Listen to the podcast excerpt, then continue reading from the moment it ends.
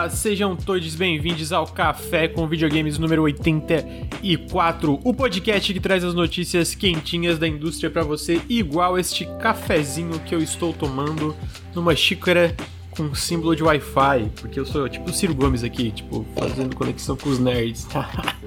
Tecnologia! Uh! É... Fui pego de surpresa por essa. Caramba. Amigo Henrique, como é que você está? Dormiu bem? Eu estou bem, meu amigo. Ah, bom, eu dormi, dormi bem, umas duas horinhas que eu dormi, mas eu dormi bem. Dormiu médio, dormiu médio, dormiu médio, fala a verdade. É, não, foi tranquilo as duas horinhas. Né? Agora eu, vamos ver o restante do dia, né? Que eu vou, depois do café, já vou deitar ali depois do almoço. Amigo, por que, que tu dormiu duas horinhas? Tu, foi tipo tra trabalho, V-Rising? Cara, eu comecei a me exercitar, né, Lucas? Aí, uh. tipo assim. aí, segundo, eu fiz meus exercícios. Aí eu falei, pô, bacana, né? Vou dormir no horário normal ali. Fui dormir ali umas 4, 5 da manhã. Aí eu dormi umas 12 horas seguidas, assim, tá ligado? Tipo, ah. meu corpo estava moído, meus músculos não aguentavam levantar. Aí eu acordei muito tarde, acordei muito tarde, aí acabei trabalhando a noite toda, dormi cedo hoje e tal, aquela coisa toda.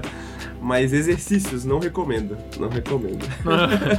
eu tô, tô fazendo também, eu tô, tô, pô, amigo, papo reto, fui no show do Gorillaz, né? Hum. Queria dizer que foi incrível, queria dizer que eu fui reconhecido por duas pessoas. Caralho! O Lucas Eita! Que isso, mano, não sou eu não, confundiu aí. É essa moça que tá comigo com dela aqui. Tá famoso, tá, tá. cara. É, achei, achei surpreendente. Queria mandar um abraço pro, pros dois meninos que vieram me dar um oi aí. É, que foi, doideira, foi legal. cara, que maneiro. É, e foi, foi incrível o show. Cara, é impressionante eu, eu, eu, não sei quanto tu gosta de Gorillaz, é, é minha favorita, né? Minha banda favorita. Gosto bastante. Amigo, todas as músicas ao vivo são melhores do que as gravadas. todas. É absurdo, é absurdo. Cara, absurdo. Foi foi uma parada absurdamente boa. É, felizmente ainda tô sem nenhum sintoma de Covid, não sei como, porque tava muito cheio. Pode crer. Mas, assim, foi incrível, cara. Foi um show. Porra, foi do caralho mesmo. Valeu toda a grana que eu gastei. Você investiu no E se tiver né? outro show, show do Gorillaz no Brasil, eu vou me quebrar pra, pra ir de novo. Porque, cara, foi uma. Eu não fui muitos shows na minha vida, mas. Foi o melhor show que eu já fui, assim. Caraca, Mano, que maneiro. Porra, cara, e é legal porque eu, eu, eu já falei isso, mas é muito legal. Eles, eles trazem os fits, né? Então, tipo assim, Dirty Harry, que tem aquele. A, a, putz, eu não vou lembrar o nome do, do cara nem do Feel Good. Mas tem, tem a parte dos, dos raps, né? Que é o que são. Mano, imagina, o Feel Good tava lá do nada, entrou o cara do Feel Good pra cantar junto com o Damon. Foi. E, e, é legal, porque, tipo assim, todo mundo que tava, tava no show tinha muita presença de palco, assim, todo mundo era muito bom. Só que quando tava o Damon cantando, ele tem uma energia ali, né? E muda a energia de música a música, fato. Cara, o Damon é incrível. Mas, tipo assim, entrou um maluco do Feel Good, porra, o cara é massa pra caralho, velho. Tipo assim, ah, porra, caralho, gritando um monte. E aí ele também cantou Super Fast Jellyfish, a parte dele, sabe? Caraca, essa, é, é, essa, essa parte do Feel Good do rap aí, eu ia, caralho, perder a garganta, moleque. Bom demais. Não, mano, foi animal. Eu, eu, eu, eu terminei o show com dor de garganta. e o, tipo, o, o cara do Dirty Harry, Mano, eu não sei como o cara conseguia ter tanta energia para correr de um lado de um lado pro outro do palco. Pô, é muita energia. E aí eu, eu e a Fátima, a gente chegou lá no, no negócio do Meet, a gente foi no Rio, né? Umas três horas. Aí a gente viu um pouco do show do Tudor Cinema Club, foi comer, e aí a gente não foi ver o show do The Cooks, a gente foi direto pra lá pra frente do Gorillaz, então a gente ficou bem perto do palco. Pode crer. Que, podia ter ficado mais, é, eu acho que a gente podia ter ficado mais, eu, eu vacilei, porque tinha um outro lugar, e a Fátima, vamos lá, eu fiquei, eu tô com medo de perder esse lugar aqui. É, mas foi muito bom, foi muito bom. Mas por que, que eu tava falando disso? Acho que a gente Esqueci. tava falando de exercício, talvez você ia falar que você. Ah, então, é. Pregadão. Ah, mano, a gente ficou. Mano, saí quebrado. Tipo assim, a gente ainda ficou sentado metade do, do dia esperando o show do Gorillaz. Que três horas em pé, eu, minhas pernas. meus, nossa, des, pernas destruídas. Eu tava pulando e cantando, uma hora eu parei porque eu tava com falta de ar. Eu tava tipo assim, caralho, que isso? Não consigo pular e cantar mais. E a. Uh, mas, mas assim, faria, faria, faria tudo de novo. A foi, idade foi chegando, né, cara? você viu o Damon lá Tupac 50 anos pulando, tá ligado? Sim. Mano, é isso. O maluco tem uns pernão, cara. Caralho, dava pra ver os músculos na coxa dele, assim, de onde eu tava, tá ligado? E eu ali morrendo, só de tipo. Uhul, feel good! Porra. Caralho, mas foi animal, foi animal, recomendo muito. Pô, foi eu, vi, tipo. eu vi uma galera que foi meio de cosplay, assim, do, dos, dos personagens do Gorilas, tá ligado? Pro, pro show. Ficou ah, eu não cheguei a ver ninguém assim, no, pelo menos no, no do Mita. Eu vi, eu vi muita gente com camiseta do Gorilas porque tinha lá pra vender, só que tava muito caro, eu não comprei. Pô, tinha umas rosas muito lindas, mano. Só que tava tudo muito caro, né? Acho que é foda, tipo, Rio de Janeiro, show, festival de música. É. Uma água, 10 reais. Era, era, era assim, tá ligado? Uma água 10 reais. Se entrar na mochila, ela sujeita a paulada. É. é, mas assim, foi incrível. Mano, amigo, amigo, pô, é, é legal porque, tipo, eu gosto de todos os álbuns do Gorillaz, mesmo, sei lá, os que, tipo, não, não acho que são, sei lá, tão bons, eu ainda gosto de todos, assim, todos. Eu acho que eles mandam muito bem. E o que, que eu achei legal do show é que eles pegam de todos os álbuns música. E, tipo, eles não deixam. Porque tem muita música velha, assim. Eles hum. pensam, ah, eles não vão tocar, sei lá, Feel Good Inc. Tudo bem que é muito popular, mas sei lá, eles não vão tocar porque é muito antigo. Não, eles cantaram, assim, várias, várias. Eles têm um foi animal, maneiro, animal. né, velho? Que já o álbum Oi. muda muito, né? Sim, muda muito. E aí eles saíram, ah, tchau, boa noite, papá. E aí a galera começou mais um. Eu acho que já tava planejado, mas a galera começou mais um, mais um, mais um. Aí voltaram e ficaram, fizeram mais meia hora de show. Pô, aí tocaram o Clint Eastwood também. Pena que o cara do Clint Eastwood não tava junto. O, o, eu não lembro o nome do pessoal do, do Switch, geralmente são muito burro. Mas foi muito bom, cara. Porra, foi assim. Incrível, incrível, assim. Porra, eu terminei o show e fiquei, caralho que show absurdo. Eu já, já passei muitos momentos importantes da minha vida ao som do Gorilas, tá maluco? Eu já queria muito ter ido, mas vai ficar próximo. vamos, vamos, próximo tudo junto. Vamos show, tudo junto. bora simbora, simbora. Também fico feliz que você tenha se divertido, amigo. Olha lá, o gamer falou a mesma coisa. Quer dizer, o gamer falou isso Tava precisando, eu tava precisando. Aí eu voltei pra Criciúma, pra realidade, me deu uma depressão, né? Caralho, tava muito triste ontem. Mas passou, passou. Pô, é foda, né? Depois que você volta no show assim, parece que o corpo precisa se recuperar, né, velho? Parece ser. Você deixa muita coisa no caminho, né? Tem que, tipo. Caralho, o Gamer, primeira vez que o Henrique lançou um Molotov foi o Sonic Mourinho. Vai tomar no cu. É... Mas foi muito bom, queria só contar isso. Foi muito legal. Teve um, ainda teve um outro cara que mandou uma DM falando que me viu lá e ficou tímido.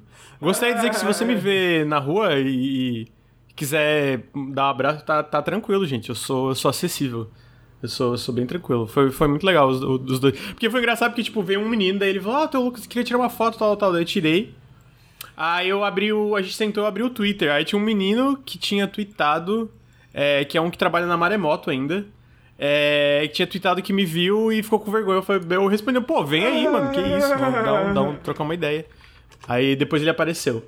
E aí depois, quando eu voltei, Aí veio uma, um cara na DM falando que me viu, mas ficou com vergonha também. Gente, não tenham vergonha. Já tinha Só se vocês me verem, sei lá, morto no chão, assim, e, tipo, dá pra ver se eu tô dormindo. E já aí, tinha é, rolado isso contigo? Tipo, na BGS, assim, alguma coisa assim? Na BGS já, e uma vez rolou. Uma vez rolou em Florianópolis, em 2019 veio um maluco na fila de uma festa e eu achei que era um amigo meu me zoando. Eu achei que era um amigo meu me zoando, mas no fim não era. Era realmente. Tanto que eu ainda falei, falei ah, mano, tá de sacanagem, é o Carlos, é o Carlos me zoando. Ele falou, não, pô, curto que ela falou, então falei, então fala o último vídeo que a gente lançou. Aí o cara falou o último vídeo. Meu Deus! Você é fã do Nautilus, fala aí quatro vídeos. É, foi tipo assim, eu me senti meio. Meio, como é que é? É, gate, é gatekeeper? Eu não lembro. É, eu me senti meio gatekeeper do Nautilus, assim. Mas, mas assim, minha defesa. Pô, é capaz tipo, no dia anterior. Essa, tá ligado? Se tu me perguntasse essa na festa, qual foi o filme que lançou, erro. Mas é, é, porque, tipo assim, no dia anterior tinha um maluco vindo. Uma, uh, não, tinha uma menina vindo falar comigo e eu fiquei assim, cara, eu, eu tô achando que isso aqui é sacanagem. Ah, tinha uma foto, eu tirei meio tipo desconfiado. Daqui a pouco veio o Carlos ainda, falei, filha da puta, eu sabia que era tu. Esse meu amigo que ficou falando, ah, vai lá e fala que curte o Nautilus. Tipo, caralho, velho. Pô, é... essa, essa é boa, mano, de fazer com os amigos. Pô, é sacanagem. Fala lá que você gosta do Nautilus, fala lá que você reconhece ele na internet. Opa, por que tá. Sorry, deu, deu, ficou duplicado aqui porque eu fui abrir o Twitch. É. Então tá aí. Queria, é, antes da gente entrar na, na pauta, queria dar os recadinhos de sempre, que é que o Nautilus é financiado coletivamente. Se você gosta do nosso trabalho, Considerem apoiar em apoia.se barra Nautilus ou picpay.me barra canal Nautilus. Todo apoio faz muita diferença. É, se você está no feed de podcasts, considere vir em twitch.tv barra Nautilus Link. A gente faz é, o Café com Videogame geralmente toda segunda-feira às nove e meia da manhã, mas essa semana eu tava meio é, estranho, daí a gente fez na quarta, mas geralmente é toda segunda às nove e meia da manhã. E o Periscópio, que é o nosso podcast sobre o que a gente tá jogando, que geralmente é toda sexta-feira é, de tarde. A gente andou meio inconsistente aí com os últimos periscópios, mas é por causa de embargo e porque a gente tá com muito vídeo engatilhado, então tá, tá, tá complicado. É... Assim, por um lado, que bom que a gente tá com vários vídeos, é porque a gente conseguiu se organizar para lançar mais vídeo, e muitos desses são patrocinados, top, ao mesmo tempo é muito vídeo. Então, tipo, torcedores, calma, né? No caso, isso é eu falando pro Nautilus, torcedores, calma. é... Mas é isso, Periscope. A gente também tava fazendo um pouco menos de live. Deve voltar a fazer mais live mês que vem. É... Eu acho que o Gamer chegou a twittar isso sobre. A Twitch tá mudando um negócio de oferta, né? Em relação à propaganda. E ver uma oferta melhor pra gente. Então a gente vai tentar fazer mais live. Pra, pra ser sincero, o meu lance nem é a parte monetária, mas porque eu tive um burnout bem, bem punk de live. Então, aí eu, eu no caso diminuí, né? Mas tô, tô voltando devagarzinho. Tô voltando devagarzinho aí. E mês que vem tem o Steam Next Fest, então vai ter muita live. E vai ter E3, obviamente. E3. Anote E3, no caso, E3, né? Vai ter, entre aspas, né? é, vai ter é, o Xbox Showcase, vai ter PC Gaming Show, vai ter o Summer Games Fest, vai ter tudo isso aí. É, provavelmente vai ter coisas relacionadas a isso que vocês vão gostar. É uma tradição anual aí, não vou dizer o que, mas vou deixar aí, talvez, não sei, maybe. E. Tradição anual é eu falando de monogamia no meio da E3. Vai ser isso que vai acontecer. Mano. A gente vai ter uma palestra sobre monogamia. Ah, não, mano. Isso aí é. é, é... estre- Estresse pós-traumático pra mim, mano. Caralho, puta que pariu. É... Então é isso. Sigam a gente aqui na Twitch. Se você está na Twitch, sigam a gente nos feeds de podcast. A gente sempre posta o Periscópio lá, o Café com Videogame. Sigam a gente no youtube.com/barra Nautilus TV. Geralmente o podcast vai no mesmo dia pro, pro YouTube, né? Então, é, geralmente, tipo, não, não tem o atraso que tem pra edição pro feed, né? Ah, e sigam a gente no Instagram, instagram.com.br nautiluslink. A gente tem toda semana po- posts, posts, posts de, é, de lançamentos da semana, bem completos e muito bonitos. Bruno, né? Sempre um, um esculacho na parte ar- artística. A gente vai começar a tentar uns novos conteúdos também. Eu tava comentando com o Bruno, e só eu e ele, fazer tipo um janela indie exclusivo do Instagram. Mas, tipo, não um vídeo, pra deixar claro, mas fazer um postzinho mostrando jogos que às vezes não tem tanta informação e footage pra fazer em vídeo, mas que dá pra fazer um postzinho legal que talvez a galera não conheça. O que, que tu acha disso, Henrique? Caraca, eu gostei dessa ideia, mano. Achei uma ideia muito maneira. Uma ideia que, você falou de não fazer em vídeo, teve uma ideia que a galera tava falando de levar os nossos lançamentos da semana pro, pro TikTok também como videozinho. Eu fiquei, pô... É, uma- também dá. Pô, e assim, eu, eu, tá, eu tô. Eu, eu ando vendo mais TikTok porque a Fátima vê muito TikTok e eu acabo vendo com ela, né? É, Eu também tô vendo muito e- por causa disso também? É, então, e aí tem vários formatinhos que eu fiquei tipo assim. ah, foi meio. Pô, dá pra fazer uma, uma vibe meio Nautilus isso aqui, tá ligado? Tipo, no caso, porque a gente, a gente acaba tendo muita informação, muito jogo que a galera não, não cobre nem comenta, sabe? Então, tipo. Ah, vamos falar. Aqui é um mais popular, vamos falar de Signalis. Faz um TikTokzinho. Ah, esse aqui é Signalis, blá, blá. Ou aquele que tu mandou ontem no grupo, tá É, ligado? Tipo, hum. não vi ninguém cobrindo esse jogo. É um jogo muito bonito, que a galera ia olhar e ia. Já que isso? Peraí, deixa eu ver. Com certeza. Então dá. É um bagulho que eu fiquei pensando, inclusive, inclusive fica aí o chamado, né? Se você que tá aí no chat, se você que tá aí ouvindo o podcast, se você acha que essa é uma boa ideia, fala pra gente nos comentários, porque a gente tá meio que medindo, né? A, a, a intenção da galera, a intenção de voto. Eu tô com a listinha de vários TikTokers que eu a- tô acompanhando de videogames, assim, que eu falo, pô, esse formatinho é legal, esse formatinho cabe, dá pra fazer um negócio Nautilus aqui, né? Poderia ser bacana, poderia ser bacana, né? Sim.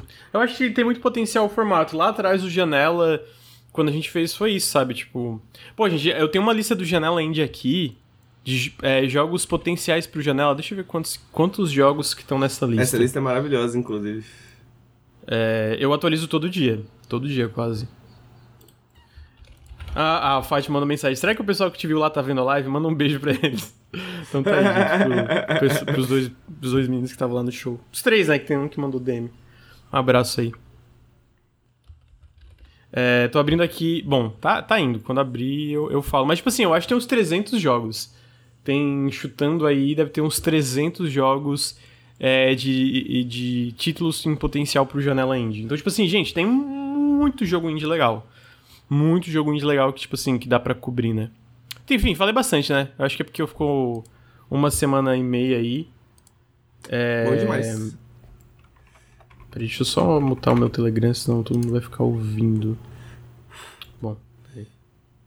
Depois eu faço isso.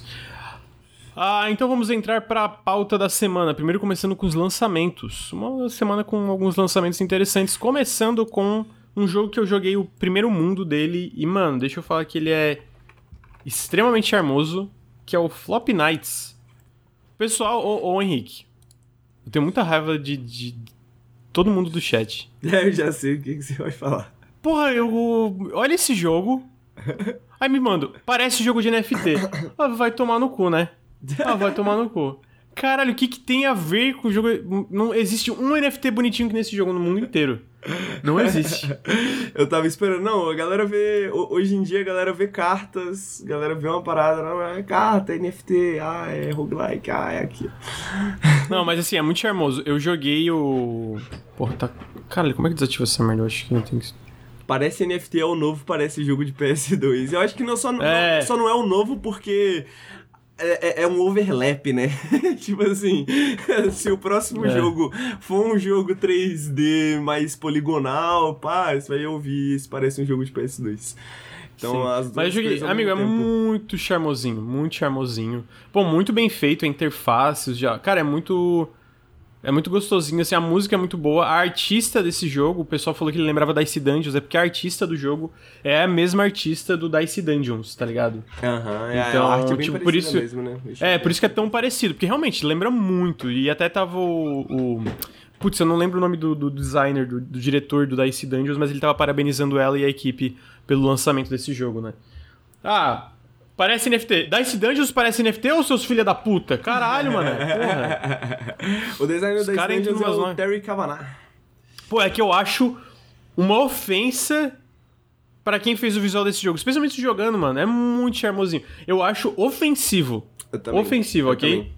E pra quem não tá vendo, ele parece um Fire Emblem com mecânicas de carta, né? Então ele tem essa pegada meio de estratégia de... Tática. Tática, né? E só que os seus movimentos é esse deck de cartas que você tem. Então parece bem interessante, na real. Parece uma ideia muito uhum. maneira. Tem chefe, tem toda a parada toda. Tem É, tá no. Pra, saiu pra PC, é, Xbox e saiu no Game Pass também, né? Então tá no Game Pass de PC e o Game Pass de Xbox. Cara, eu recomendo que dê uma testadinha. Eu queria estar jogando mais, mas eu tô jogando um jogo muito gigante pro embargo. Meu Deus do céu, tô desesperado. Gente, eu joguei tipo 20 horas esse jogo e tá tipo 23%. É desesperador. Assim, é, é, bom, mas pra embargo esse tipo de coisa é desesperadora, mano. É, mano, eu entendo. É, então tá aí. É, o Flop Nights. Flop Nights. Em seguida, um que eu estava jogando. A gente se atrasou por causa disso. Eu tava jogando Hard Space Shipbreaker. Ele saiu no 1.0 agora. É, e eu tava jogando tutorial. Jogão. E é, então, esse jogo é legal pra um caralho. É, eu recomendo demais. Saiu várias análises dele, inclusive. Ele tá com um dos. Não como importe, mas já que é a notícia, né? Não importa com notas. Não, mas ele tá com um dos maiores ali no Open Critic, ele tá com um dos maiores no. Que saiu aí desse ano. É um jogo. É, ele é um jogo muito peculiar. Se tu não gostar dele, tipo, não, não vai clicar, mas se tu. Se as mecânicas clicarem contigo, eu sinto que ele é muito chill, assim, muito relaxante. Às vezes não, às vezes é mais desafiador e meio desesperador, mas ele é esse jogo que é sobre sucatear naves espaciais. Mas o que é legal dele, mano, é que pelo que eu tava jogando, a história é muito boa. Inclusive, todas as análises falaram muito bem. É, falaram muito bem da, da, do roteiro, né? Ele fala muito sobre esse capitalismo tardio, né? Sobre é, relações trabalhistas, sobre sindicalismo, direitos de, traba de trabalhadores. Ah, é, é, muito, eu vi, tipo, algum, alguns alguns veículos falando que é um jogo essencial, assim, imperdível e que ele tem muita coisa para falar sobre o tipo de situação que a gente vive hoje, né? Com tanta injustiça contra os trabalhadores. E então, muito interessante pô, também que a empresa que fez o Hard Spaceship Breaker, a gente já falou deles no café, que eles implementaram o dia de semana de quatro dias, né? A semana de trabalho de quatro dias, né? Uh, não uhum. muito recente, é, não recentemente até. É, eles têm essas, essas discussões que são abordadas nos temas do, do, do, do Hard Spaceship Breaker são discussões que eles estão, os desenvolvedores estão tendo, né, em loco, né? Então isso é interessante porque não é só um argumento vazio do jogo, né? Isso é uma uhum. discussão interna que tá rolando e a gente tá vendo coisas maneiras saírem daí, né? Sim. Ah, e pelo pouco que eu joguei, eu quero. É foda, eu quero jogar muito jogo. É, eu nunca vou entender. Eu não sei se é porque a gente trabalha cobrindo o jogo, então, tipo, sempre tá meio que atolado, mas, tipo assim, nunca vou entender. Eu vou falar, que realmente 2022 está um pouco mais lento que 2021 em questão de lançamentos que pessoalmente eu estou super ansioso. Ao mesmo tempo sempre tem coisa legal saindo, tá ligado? Eu nunca Caraca, vou... eu tô jogando tanta coisa esse ano e tem tanta coisa legal pra sair ainda, velho, que é. eu tô tipo, ah, maluco. É, tá foda, tá foda. Mas então, é isso, tá no Game Pass, é pro Steam também agora 1.0. Ah, muito legal o jogo, muito legal. Pô, eu recomendo muito. Pô, e vamos falar que esse argumento aí é mó caidão, né? Porque olha aí, mano, Hard Space Breaker é um jogo mó diferente, né? E aí, pô, a gente teve agora, tá tendo, né, Vampire Survivors, que tá todo mundo brisado no bagulho. Tipo, to toda hora tá saindo um jogo novo, né, velho? Tipo, não só uhum. jogo novo em termos de jogos novos, né? Mas em termos de ideias uhum. novas sendo exploradas nos videogames, né? Então, tipo, mano, quem reclama de, de, de, de lançamento do videogame tá maluco, né? Tem muita coisa para jogar. Tenho certeza que quem reclama de, tem muita coisa para jogar ainda do ano passado, do ano retrasado, tá ligado? Sim, ah não, total. Tem bem que Mano, assim. Cara Henrique, eu nem comecei Steward ainda. Pô, eu tô maluco Mano, pra jogar essa porra, nem Mano, comecei. Eu não terminei. Tem muito eu, jogo. Eu tava, eu tava vendo minha lista de Steam ontem. E o Steward tá instalado até hoje, porque eu tô tipo, mano, eu vou terminar esse jogo, tá ligado? E esse jogo é muito bom. Mas eu ainda não terminei, velho. mas eu vou terminar. É, é muito bom, velho. Não, tipo assim, tem o, é, o Eastward que eu quero jogar, tem o Opus Echo of Star Song, é, tem os no Game Pass, mano, tá, eu quero jogar, obviamente, esse, o Hard Spaceship Breaker, o Flop Nights, eu quero jogar mais o V-Rising, uhum. então assim, tem muita coisa, tem muita coisa mesmo, é, então, eu, eu acho, acho maluquice. É, é porque é foda, eu sinto que tem pessoas que se limitam não pela qualidade, mas pelo orçamento do jogo. Eu sempre vou. Ah, é minha opinião, tudo bem, a tua opinião é uma merda. Desculpa quem é no chat assim, perdão, mas eu não entendo, mano. É porque uma época. Teve uma época que eu era assim, mano. Eu ia, ah, vou atrás dos jogos grandes. Aí eu comecei, ah, vou testar. Vou testar, tá ligado? Vou testar. Porra, isso aqui é legal pra caralho. Ah, deixa eu testar isso aqui. Porra, legal pra caralho. Eu falei, ah, mano, tá aí, né? Expandindo horizontes, enfim. É, Hard Space Ship Breaker. Hard Space Ship Breaker. Uh, em seguida a gente tem o Roller Champions, que é um jogo da Ubisoft Free to Play 3 versus 3. Que merda. Ele... Eu tô interessado nesse jogo, cara. É, eu também. é, é, uma merda, mas eu também. Eu vi o. Quem jogou falou que ele é bem divertido. É. Ah, ele é bem divertido. Eu, eu, eu não joguei ainda, eu quero jogar. Parece um PVP bem, bem diferentão, tá ligado? Uhum. E a, a, arte é muito boa, eu quero testar ainda. chegou a testar? Eu não consegui ainda. Não consegui testar ainda. Ele saiu. Sai hoje, saiu hoje, né? É, eu não sei se ele já ah, é? é, é ele, eu acho que já saiu. Eu acho que. Deixa eu ver o dia aqui. É hoje, mas eu não sei se. Ah, tá certo, é hoje. É. Eu não sei se ele já saiu ou se ele vai sair, mas ele teve um, um, uns testes abertos, né? Eu não consegui chegar. Não cheguei a jogar nos testes abertos. Mas eu lembro de algumas reclamações, assim, alguma. A, a, a, uma galera reclamando de algumas coisas, mas faz um tempo já, né? Então uhum. eu acho que eles tiveram um, um tempo bom para rever isso aí. E bom saber que eles fizeram bastante testes, né? Então, mano, eu não joguei ainda, mas, pô, eu vou baixar hoje, tá ligado? Eu vou baixar hoje para jogar isso aí. Porque eu adoro esses joguinhos multiplayer, eu adoro essas ideias multiplayer que, tipo. Adoro jogo multiplayer, né, velho? Ainda mais quando uhum. não... são esses jogos que eu não vou ficar maluco no competitivo, assim, vou, tipo, sim, pô, querer sim, jogar é. ranqueada, essas coisas assim. Só um joguinho mais pra se divertir, tirar um tempo, pô, adoro, velho. Bom demais. É. Pô, é legal, é legal. Tipo assim, tu vê o gameplay é. É um conceito meio peculiar. Pessoalmente, eu acho bem interessante. A quero, ideia é boa, quero... né? Pelo que eu entendi. É, eu acho pelo, que a ideia é boa. Pelo que eu entendi, é 3 contra 3, você, é patins, né? E você tem uma bola. E aí você marca uma certa quantidade de pontos, 5 pontos, quando você faz um gol, né? Que é tipo, fica ali no canto. Mas você também faz pontos a, a cada volta que você completa. Cada volta que você completa, você, você ganha um ponto, né? Então fica meio que. Eu acho legal que você tem essa diversidade de objetivos também, né? Então você Sim. pode tentar ganhar tanto na velocidade quanto nos pontos, tanto de impedindo o, pessoal, o resto do pessoal de fazer pontos, né? Batendo neles na defesa e tal. Então, parece. A, a ideia parece boa, tá ligado? Parece boa. Sim. É... E free to play, né? Free to play. É, free to play, é. Achei muito legal também. Eu eu, eu acho, por um lado, eu, eu sou. A galera odeia, né? É, é, Não, a gente já falou de jogo que a galera chama de NFT, a gente falou de jogo simulador que a galera chama de jogo de trabalho, a gente falou do Holy Champions, que é multiplayer, e a galera reclama também, porque, ah, free to play, multiplayer, vai, vai flopar. a verdade é que, você, é. a verdade é que vocês não gostam de nada, né, chat? É verdade, exatamente. é, é, isso mesmo. Não, eu ia falar, multiplayer é bom, a galera odeia, porra, eu lembro quando anunciaram aquele Battle Royale de, de porradinho, eu fiquei, caralho, mano, Battle Royale de luta livre, filha da puta, eu quero muito essa merda, mano. A galera, nossa, louca, mas tu quer, porra? O quê, vocês querem que eu, querem um jogo de ficar triste? Não, vou andar devagar e ficar triste? Não, eu quero meter a porrada todo com uma cadeirada na cabeça do meu inimigo, mano. Não, mas eu gosto de ficar triste também, pra ser justo. é... O jogo de ficar triste é bom, mas meter a cadeirada é bom, é, é bom, também. É bom, então, é bom, é bom, diversidade é bom. de Tudo é bom, né? tudo é bom, tudo é bom. Não, tudo é bom não, mas deu pra entender a, a vibe do que eu quero dizer. Em seguida tem um que tá aí, a galera falou que, porra, esse jogo. É, eu, eu pessoalmente estou bem curioso para jogar, especialmente depois das análises que saíram hoje é, que foram bem positivas. Até o Eurogamer, que pessoalmente é um, é um veículo que eu gosto muito dos reviews no geral. É, é, dos escritores no geral que fazem reviews lá também. Porque eu sei que né, review é de pessoa a pessoa. Que é o Sniper Elite 5. E eu vou falar por que, que eu estou curioso para esse jogo. Henrique, tu gosta de Splinter Cell?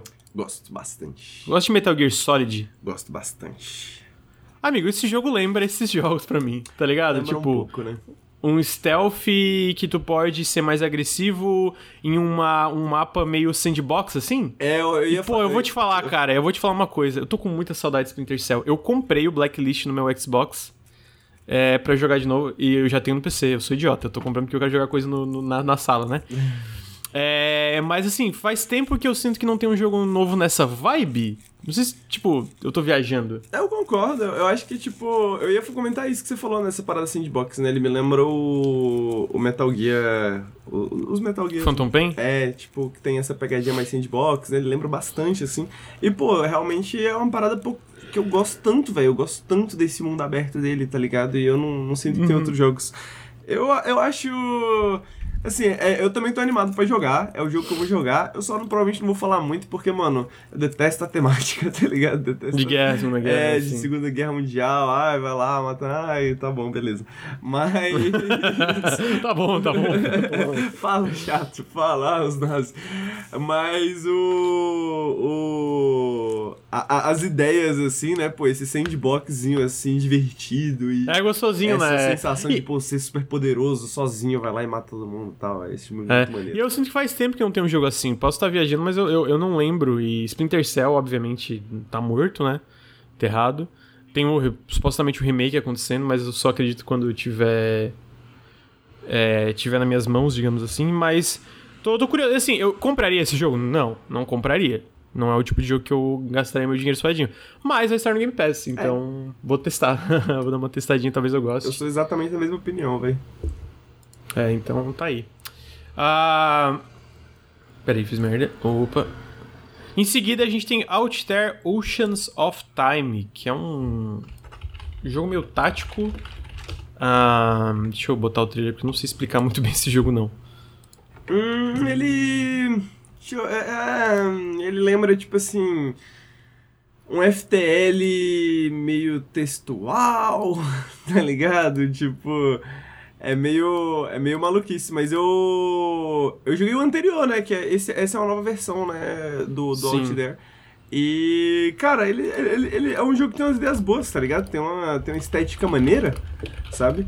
Eu acho Sim, que... é, tem uma estética legal, tem um, é, uma, é uma vibe sci-fi legal, né? Uhum, exatamente. E eu acho que eles eles estão explorando uns campos novos, né? Tipo, eles estão mantendo ainda a vibe que eles tinham, né? Essa parada meio de gerenciamento de recursos, enquanto você vai explorando o espaço. Mas agora, uma, o, o, anterior ele foi feito, acho que primeiramente para celular. E ele fez um sucesso no celular. Ele, ele tinha uma. Ele tinha uma certa simplicidade, assim, né? E esse parece que tem mais sistemas para você brincar com ele, tá ligado? Uhum. Então, eu tô bem interessado, na real, nesse jogo. Tipo, eu acho que talvez a galera acabe confundindo, né? Tipo, é, acho que eu já vi isso. Será que é um jogo novo? Será que é um jogo antigo? Né? Mas eu, eu, eu tô interessado em jogar. Parece ser algo tipo, tipo de coisa que eu gostaria de jogar ouvindo um podcast, sabe? Sei, sei, sim, aham. Uhum. Então tá aí, Out There o Oceans of Time. Vai sair amanhã para PC. Uh, em seguida, nós temos aí o último lançamento que eu botei dessa semana aqui, que é o My Time at Sandrock, que vai sair em acesso antecipado amanhã. Inclusive, tu vai fazer uma live, né, Henrique? Ou não? Talvez, não é certeza ainda. Não? Não, é, rolou a aplicação, né? Agora eles precisam. Ah, tá, tá, tá, tá, tá, entendi.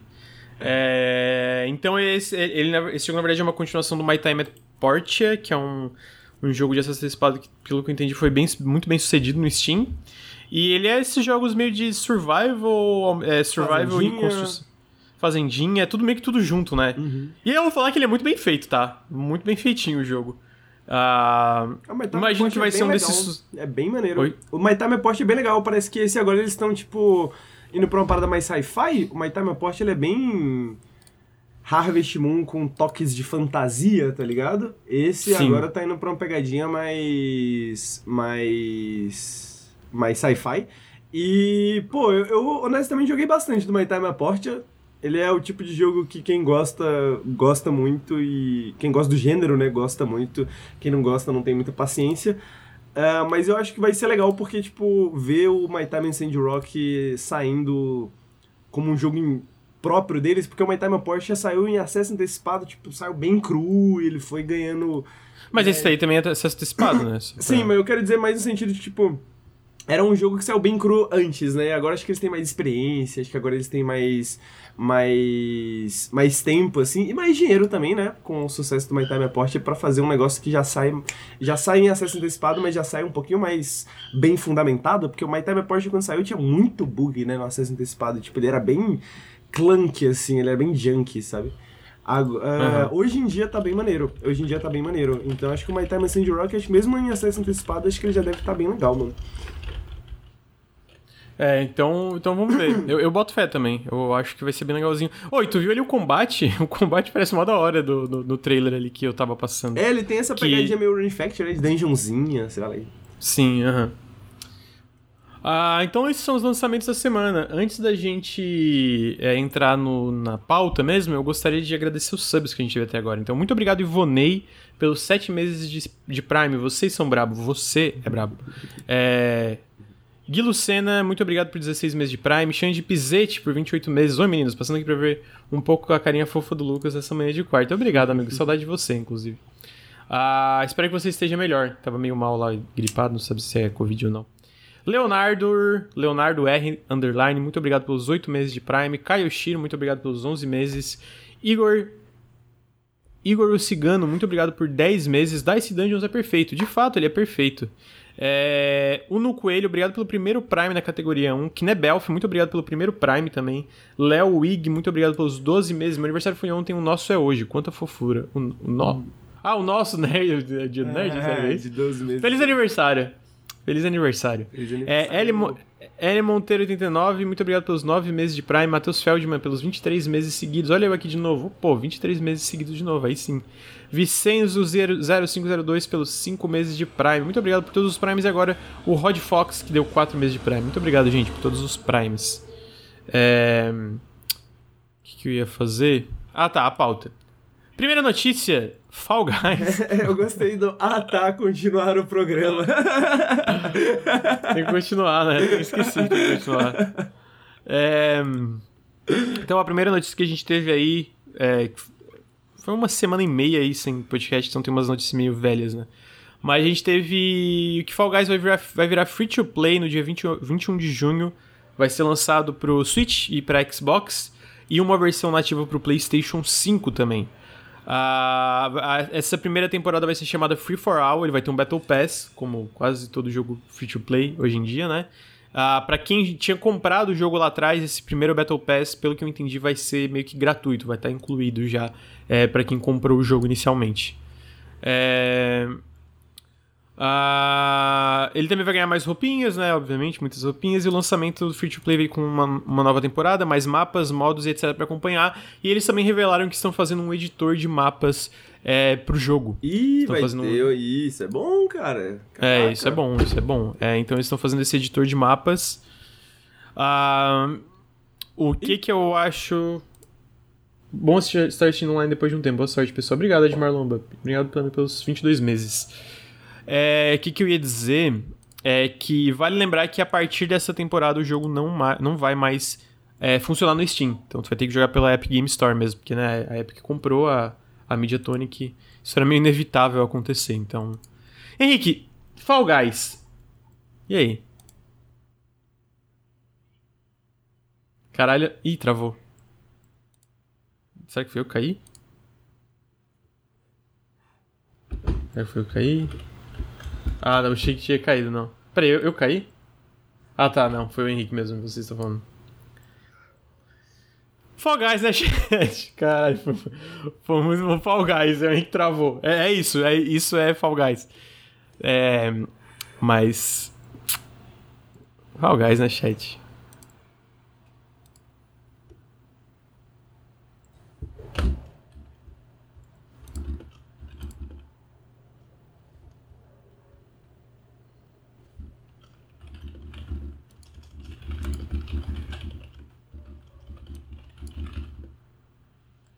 Alô? Alô, Lucas?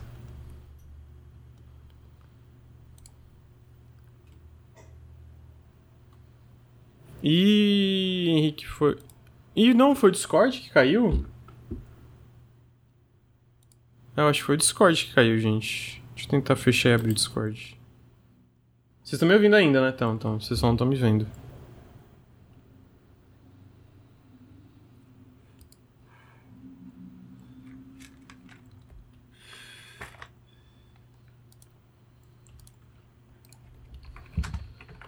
Peraí, deixa eu... É, o Discord... Discord caiu. Discord caiu. Opa. Opa, voltou? Voltamos. Voltou, peraí. Deixa eu ir Discord bugou legal. Foi o Discord mesmo, porque eu caí também, amigo. É, eu percebi. Eu, não tava, eu tava conseguindo entrar em todas as salas, menos essa. E eu parei de te ouvir, mas na, na, na live eu ainda tava lá, tá ligado? Eu fiquei, uai. Aqui você tinha travado, Sim. mas eu tava ao vivo ainda. Então, Fall Guys. Fall Guys, é, Fall Guys, o que, que você Cara, acha disso? Eu joguei Fall Guys no domingo, depois de, sei lá, muitos anos. Parece Muitos que, anos, parece vamos com que, calma. Parece que foram quatro, tá ligado? Sim. Mas, pô, o jogo é bom, né, cara? Esse jogo é bom, cara. Esse jogo é bom, o jogo é bem feito, assim, eu me diverti, sabe? Tipo, passei um tempo jogando com o pessoalzinho, pá, foi legal. Foi bacana e tem muita coisa nova. Eu, eu joguei só, sei lá, as primeiras temporadas, a primeira temporada, talvez. E tem muitas fasezinhas novas que são bem interessantes, que tem ideias legais e, tipo... Cara, é divertido ainda, é divertido ainda. Se você tá receoso como eu estava, assim, tipo, pô, Fall Guys 2022, pá aproveita aí, vai estar tá free to play, vai, vai, acho que é uma, é uma boa jogar com, com a galerinha sabadão, domingão. Maneiro, uhum. maneiro. É, o, é, é um jogo bom, né? Eu, eu, vou, eu, quero, eu tô curioso pra ver essa nova temporada. Eu, eu acho que um editor de mapas é uma coisa boa para qualquer tipo de jogo assim. Pô, também acho, hein, cara. Porque a comunidade sempre vai ter ideias muito brilhantes, né, velho? Sim, então eu tô, tô. Devo testar, devo testar. Mas assim, eu sinto que eu eu botei. Eu botei, tipo, quantas horas em Fall Guys? Eu tô com o Steam aberto aqui. Tô tentando lembrar. Eu sei que foi mais de 100 horas. Assim, eu joguei muito Fall Guys. Caralho. Amigo, quantos, quantas horas dá 10 dias? 240? Uh, deve ser por aí, né? É, 240. Amigo, eu já tô, 240. eu já tô com 240 horas de Halo Infinite. Pô, é foda, porque eu já critiquei muito esse jogo aqui, né? Tipo, ele tem muito problema no multiplayer. E eu tenho 240 horas desse jogo. ah, Tudo bem. socorro! Pisque se eu preciso de, Eu vou. se eu preciso de ajuda. Eu- A, a, a Riot não mostra, né? Mas eu acho que desde que saiu o Halo Infinite eu devo ter acumulado 240 horas de Valorant. Tá tudo bem, eu te entendo. Eu te entendo. Tamo Assim, junto. não foi só no multiplayer porque eu zerei a campanha. Ô, eu fiquei muito puto, mano. Eu zerei a campanha no lendário. Fiz pra caralho, porque eu não usei a torreta lá bugada. E não, não deu a minha conquistinha. Que absurdo. Uh, Que aí absurdo. dói, aí dói no coração. Pô, que absurdo. Não, não é Destiny. Peraí, eu tô falando de Halo Infinite. Destiny. Não, ele falou que Ah. ele critica Destiny, mas ele tá com quase 600 horas de Destiny. Ah, tá, não tinha visto. Ah, não, então assim, é porque quando a gente joga tanto, a gente tem propriedade, né, pra, pra criticar. Pô, mas é que o Halo Infinite realmente tem muito problema no multiplayer. Tem muito, muito problema mesmo, então tem que criticar mesmo. Mas assim, ao mesmo tempo é tão gostosinho, amigo. Entra uns piu, piu, piu, pau, pau, pau, piu, piu, pum. Aí eu, ah, tá Acabou. bom. Joguei umas três partidinhas hoje, tô feliz. Não, tem uma, tem E aí é isso. Tem umas certas sensações no Halo que não, não, não são comparáveis a outros jogos, né? Tipo assim, você grudar uma granadinha daquelas assim no corpo. É bom, né, mano? É bom demais, tá ligado? É bom. É melhor quando tu gruda a granada, o cara né? te mata. E aí tu fica, hahaha, otário. Ainda tem uma, uma medalhinha, tipo, tem uma medalhinha específica que é pra isso, que é tipo, é, a- após a morte, vingança. Uma, uma parada assim, quando tu morre e mata alguém, tem uma medalha falando, aí, ó, matou o cara depois de morrer. Ah, bom demais, bom demais. Sensações únicas. Ah, então tá aí, Fall Guys. Devo jogar essa, essa nova temporada Free to Play um pouquinho, dar uma testada, porque eu acho que é um jogo bem legal. Eu acho que. Tava falando sobre jogos com ideias diferentes, eu sinto que não tem nenhum Battle Royale na vibe dele ainda. É, então tô, tô curioso pra ver como. Se isso. para ver se isso vai, vai conseguir trazer um interesse geral de volta. Eu não acho que ele vai bater os números que bateu lá no começo nunca de novo, né? Porque ele realmente, tipo. Eu sinto que foi, tipo, o lugar certo na hora certa, tá ligado? Uhum. Ah, mas é, vamos ver se ele consegue trazer um interesse geral de volta pra ele. Em seguida, falando sobre jogos antigos ganhando. Tudo bem que Fall Guys não é tão antigo, mas esse outro é mais antigo. É, ganhando no- uma vida nova. O Shatter, eu não lembro. Não sei se quem lembra desse jogo. Era, esse era um jogo, eu não lembro se era de. Eu acho que era de PS3, mano, né? É um jogo desses de. Caralho. Como é que eu vou chamar o, o gênero desse Que é jogo? Henrique? breakout, né, que a galera chama? É, eu acho que é Breakout isso. Que eu escuto a trilha sonora desse jogo até hoje. Até hoje, e ele é muito legal. Na época eu nunca zerei, mas eles anunciaram agora que o jogo vai ser remasterizado pra PC, PlayStation, Xbox e eu acho que Switch também, deixa eu confirmar aqui. É basicamente É, eu acho aquela que é parada, né? Você tem uma pazinha, você tem esse projétil que você tem que ficar quicando na pazinha pra quebrar a parada. Eu, honestamente, eu achei estranho esse jogo tá na pauta. Eu fiquei, uai, por que, que o Lucas se importa tanto? Pô, esse jogo é muito esse bom, amigo. Você Pois ouviu a trilha sonora desse jogo? Então, aí eu fui procurar por quê, né? Aí eu vi a galera falando, não, mano, mas esse jogo é absurdo, assim. Eu fiquei, caraca, isso era uma parada que eu não esperava. Ele, ele me lembra, sei lá, tipo, Tetris Effect, sei lá, sacou? Tipo, Aham, tá. é, principalmente esse remastered, né? Principalmente essa versão remastered que tá pra sair ainda. Me lembra bastante Sim. uma pegadinha Tetris Effect, assim. Ele é muito bom, amigo. Ele é muito bom. E, cara, de verdade, eu acho que é uma das melhores trilhas sonoras de qualquer videogame já feito. É. A trilha... Mano, eu já usei a trilha sonora desse jogo em vários vídeos do Nautilus. O Ricardo já usou em vários vídeos do Nautilus. Eu acho que o Bruno já usou também. Mano, assim, é, é, é muito bom. Esse jogo é muito bom mesmo. E é muito legal ver que eles estão fazendo um remaster dele. Ele é irado esse jogo. Então, é, ainda esse ano. Se eu não me engano, também já tá no Netflix, no, no aplicativo do Netflix, se eu não me engano. Esse jogo, é, o remaster dele. É. Caraca, pera, quanto tempo eu estive fora do café com videogames? Por quê? o aplicativo do Netflix, o jogo, tá disponível. É porque sabe que o Netflix, tu, quando tu assina, tu também tem um, um catálogo de jogos agora, né? Que tu pode jogar no mobile, se eu não me engano. Caraca, não, não sabia, velho. É uma parada assim, é. E aí eu, eu acho que esse é um dos jogos da lineup. Mas ainda é uma, é lineup bem pequena, mas tipo, eu imagino que é uma das intenções dele fazer, deles é crescer isso, até porque eles compraram o pessoal do Oxenfree, umas paradas assim. Que doideira, Tragédia, né? Porque a gente sabe que isso aí vai dar merda. Eu, vai, vai dar merda, eu tenho certeza que vai dar merda isso aí. Que louco. E o pessoal do Oxenfree é muito bom. Essa parte que é a. A, a tragédia, no ca- no caso. É. ah, então tá aí. Shatter Remastered.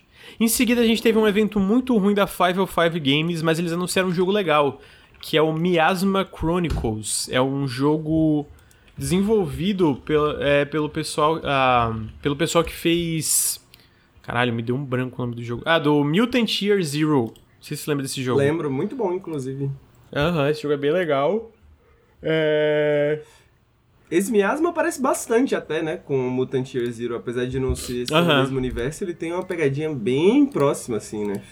Ah, não, lembra muito o visual até, tipo assim, tu vê as imagens do jogo mesmo, não essa cutscene muito ruim. Essa cutscene eu achei meio merda, mas assim, Uhum. a parte do gameplay, né, a, a, a, a cenário, câmera, assim, é a perspectiva. Sim. né? Então, é, tô bem curioso, tô bem curioso. Vai sair pra PC, PlayStation 5 e Xbox Series. Acho que tem potencial. Parece bom. Aí, falando de estúdios poloneses, tenho quase certeza que esse estúdio que eu vou falar agora é polonês, espero estar certo. A Techland, a Techland de Dying Light, anunciou. Perdão.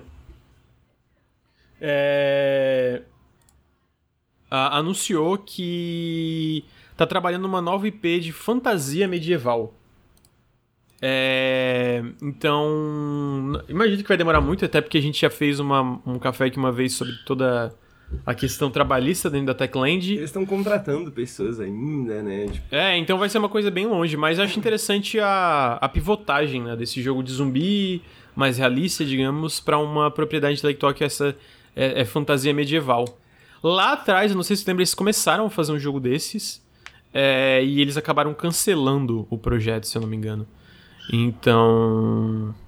É, Vamos ver, vamos ver o que vem aí, né? Oh, eu vou falar que eu não compraria Dying Light 2 por um preço caro.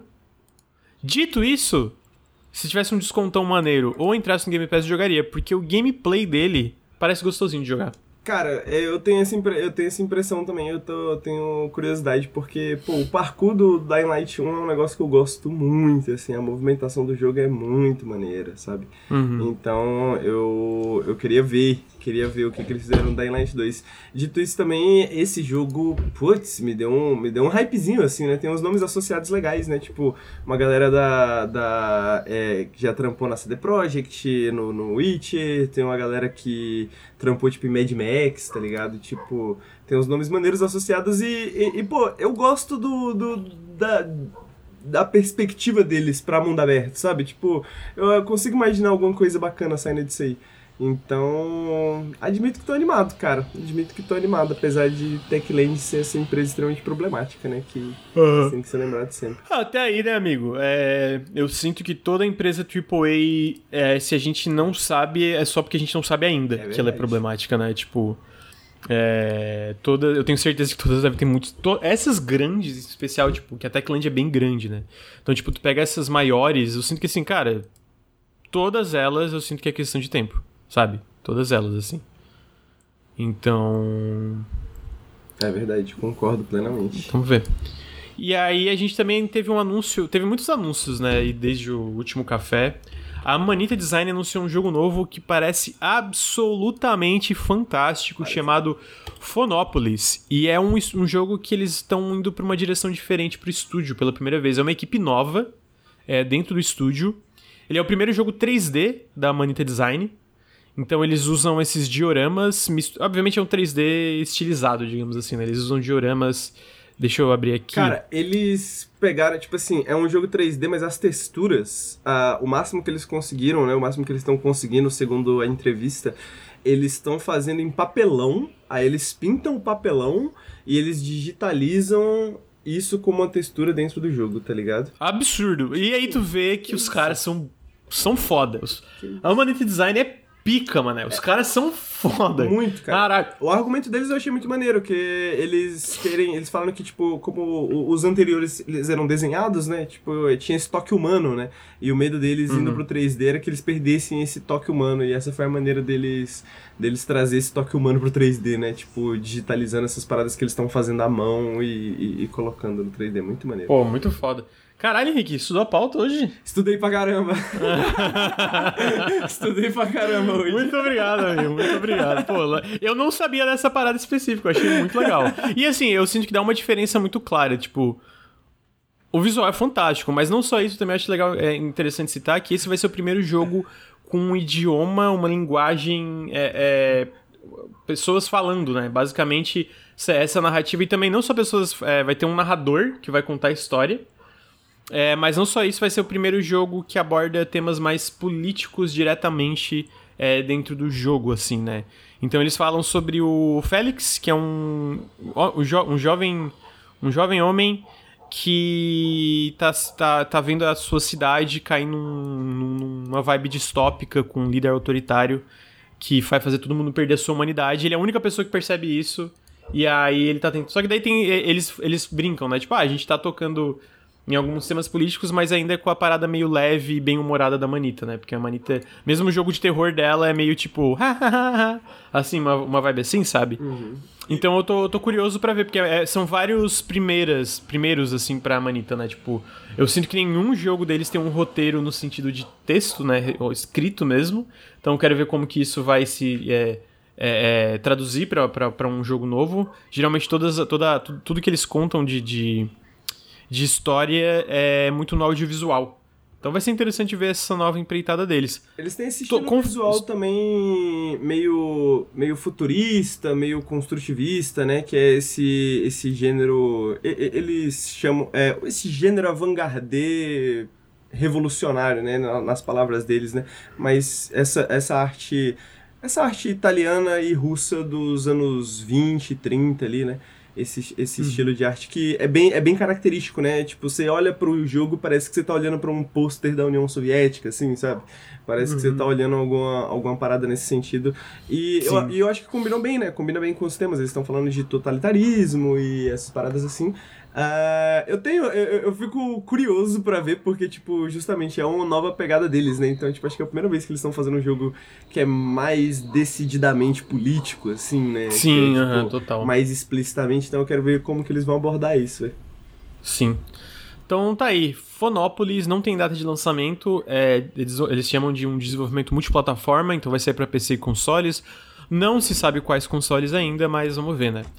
Ah, o próximo, as, a próxima, as próximas notícias.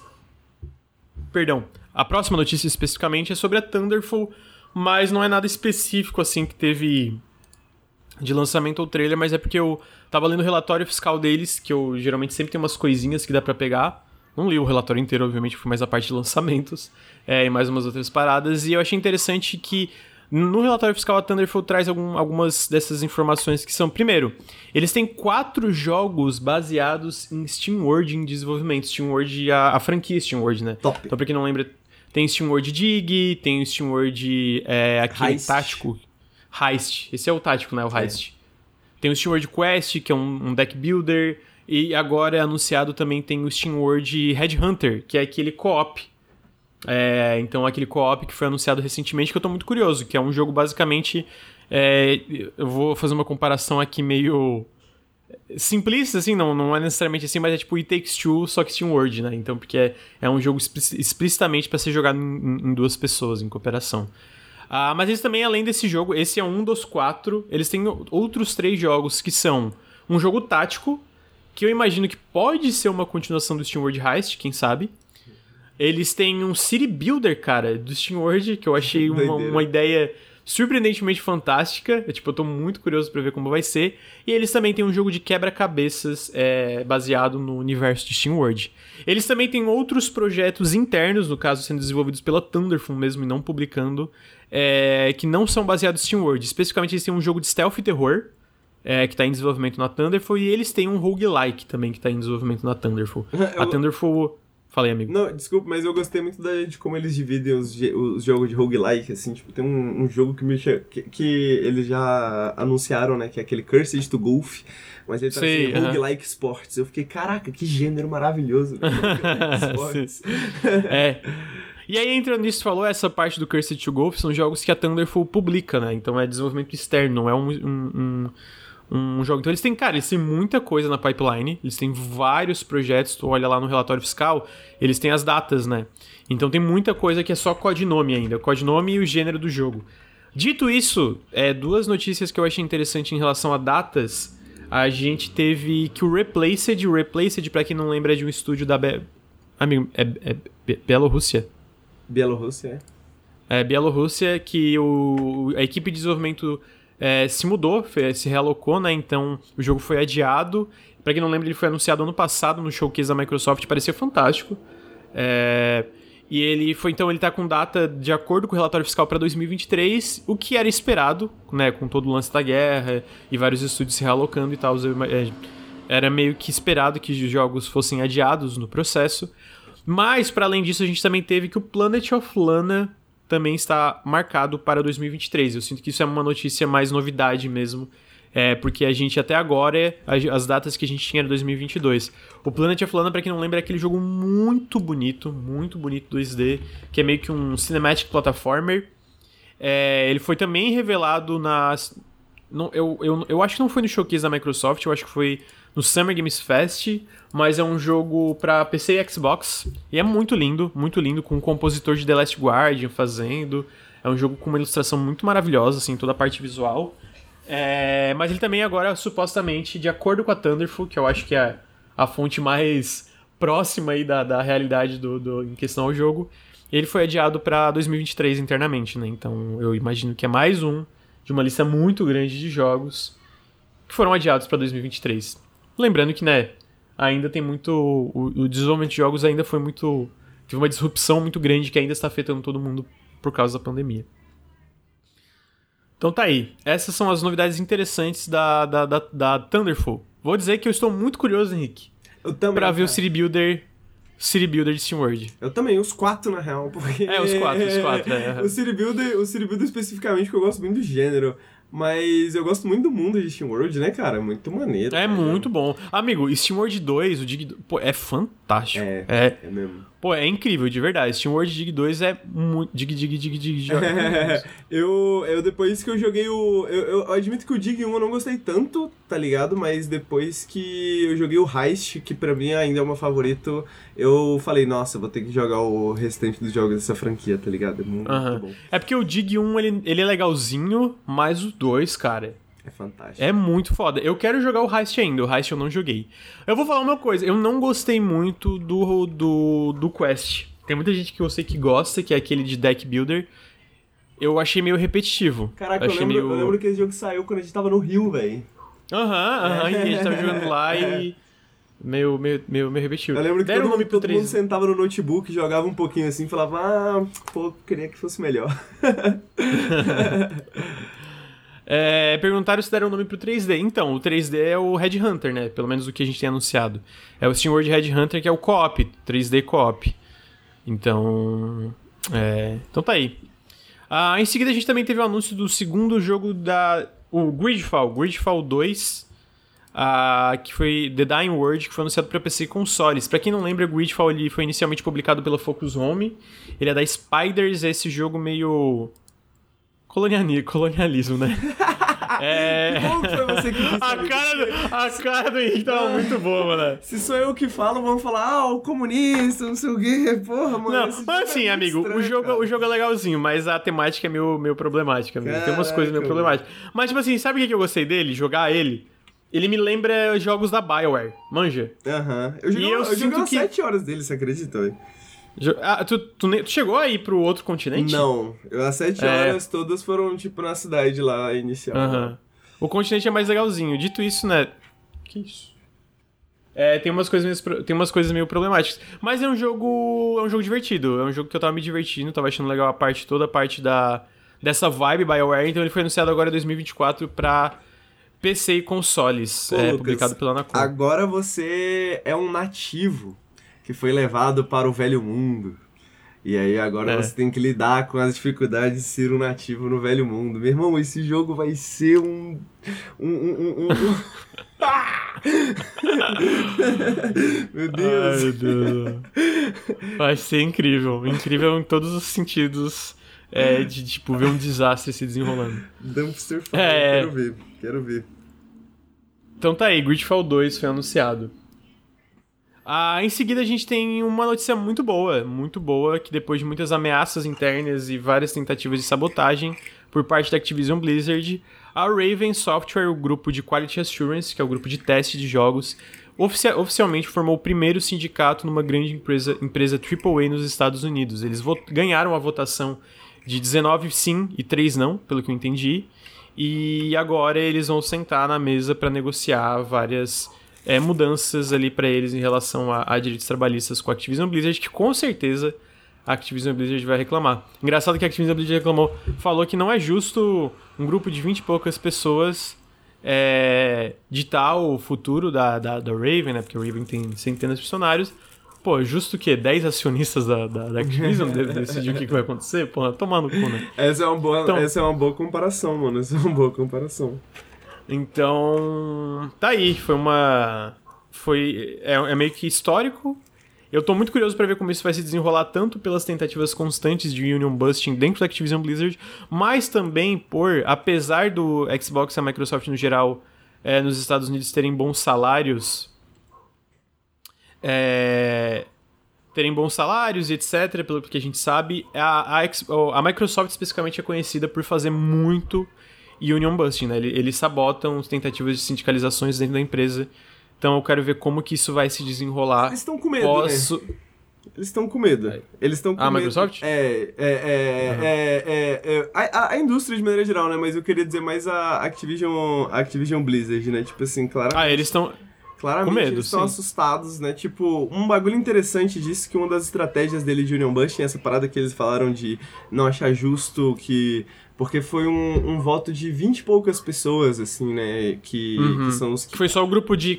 De, de, de... de Quality Assurance, só... é. É, exatamente. E o que, que aconteceu? Quando eles começaram esse, é, é, essa tentativa de, de sindicalização, rolou uma notícia que a gente cobriu aqui no café, inclusive, que a Activision Blizzard ia contratar full-time várias pessoas de, do QA é, e aumentar o salário delas, né, para 20 dólares por hora.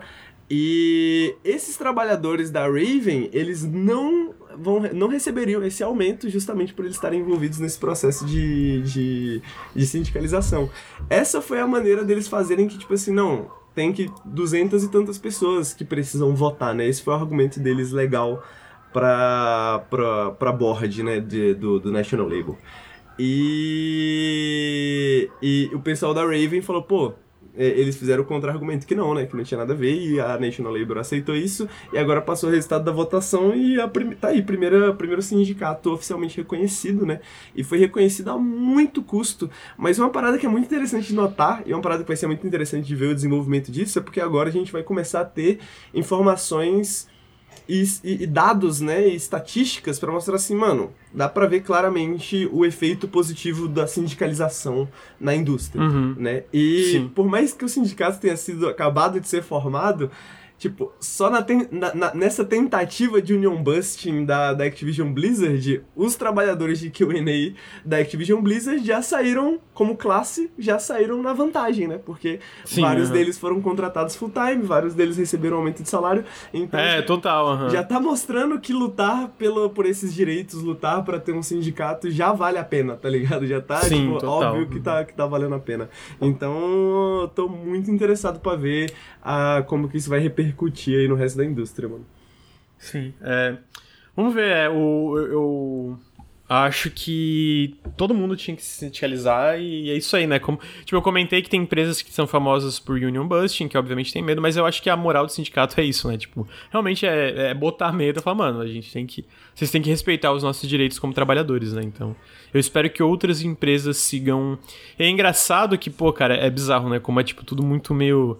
É, sistêmico ali, né? Porque na, na GDC, a Game Developers Conference, tinha uma, uma, uma sutileza na, na tentativa de union busting também, né? Tipo, de desencorajar as pessoas a fazer, falar sobre isso e, e fazer organizações contra isso. E aí era uma pesquisa, tipo, ah, você tem interesse em, em, em, em, sindicalização? E hoje em dia, tipo assim, cara, tá crescendo, tipo, de forma muito rápida que, tipo, a maioria dos desenvolvedores hoje em dia sim tem interesse e querem é, sindicalização, obviamente, por anos e anos de, de, de maus tratos e, desastres, né? A gente tem tantas, tantas, tantas histórias é, de estúdios problemáticos e, cara, que nem eu falei, é só uma. Isso ainda é só uma parte pequena de tudo que acontece de errado dentro da indústria de jogos, né?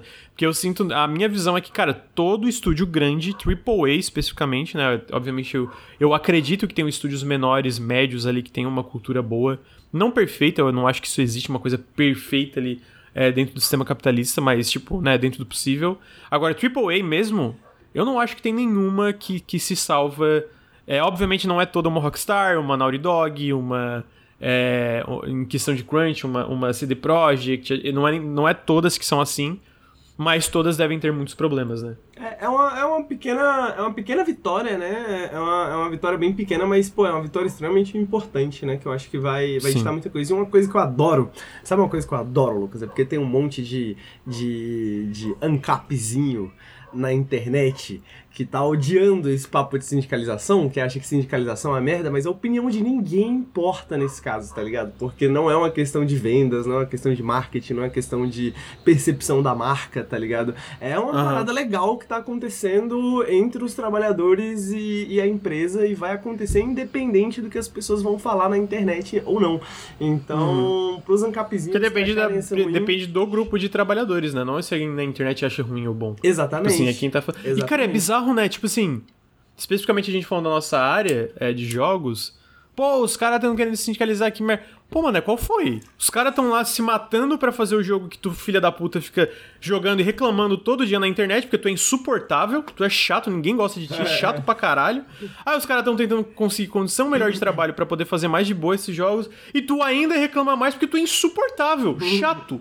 Mano, e, e, caralho, nunca fez nada de bom na vida, mano. Vai tomar no cu. E é muito doido porque, tipo, QA é essa, essa parte da indústria que é basicamente a base da base da pirâmide. Né? É a base da base. Uhum. É, da que mais sofre, né? É, é a galera que mais sofre e é um trabalho extremamente essencial, né? E a galera não. Ah, porque não é um trabalho criativo necessariamente, a galera vê isso como se. Né? Como a galera vê. Vê pessoas que trabalham na faxina, como a galera vê pessoas que uhum. trabalham com várias coisas, né? Tipo, trabalhos são extremamente essenciais, né? Que você vai reclamar de bug depois se o jogo vier bugado, mas você... E reclama, nossa, como reclama, a galera reclama, a galera né? sindicaliza que é direitos porque a galera trabalha demais e não tem... Sacou? Então, tipo assim, faz parte de uma indústria saudável, né? Se você quer ter uma indústria saudável, você quer ter uma indústria com sindicatos. Se você pensa o contrário, Sim. você tá errado. Simplesmente é fácil. você tá errado. é... Então tá aí, uma, uma, como tu falou, uma pequena notícia boa. Dito isso, tem uma notícia não tão boa, que foi que o fundo é, da, da, da, da, Arábia Saudita, né, que tá investindo muito em, em videogames, acabou, é, comprou 5% de, de ações da Nintendo é, recentemente. Isso foi no dia 18 de maio. A gente sabe que tem muitas coisas problemáticas em relação a esse fundo, especificamente da Arábia Saudita, por questões de. É, tem, teve lá atrás aquele decap, é, é, que um jornalista foi decapitado, se eu não me engano, foi isso. Mas também muitas coisas em relação a como eles influenciam a parte dos jogos em si também, né?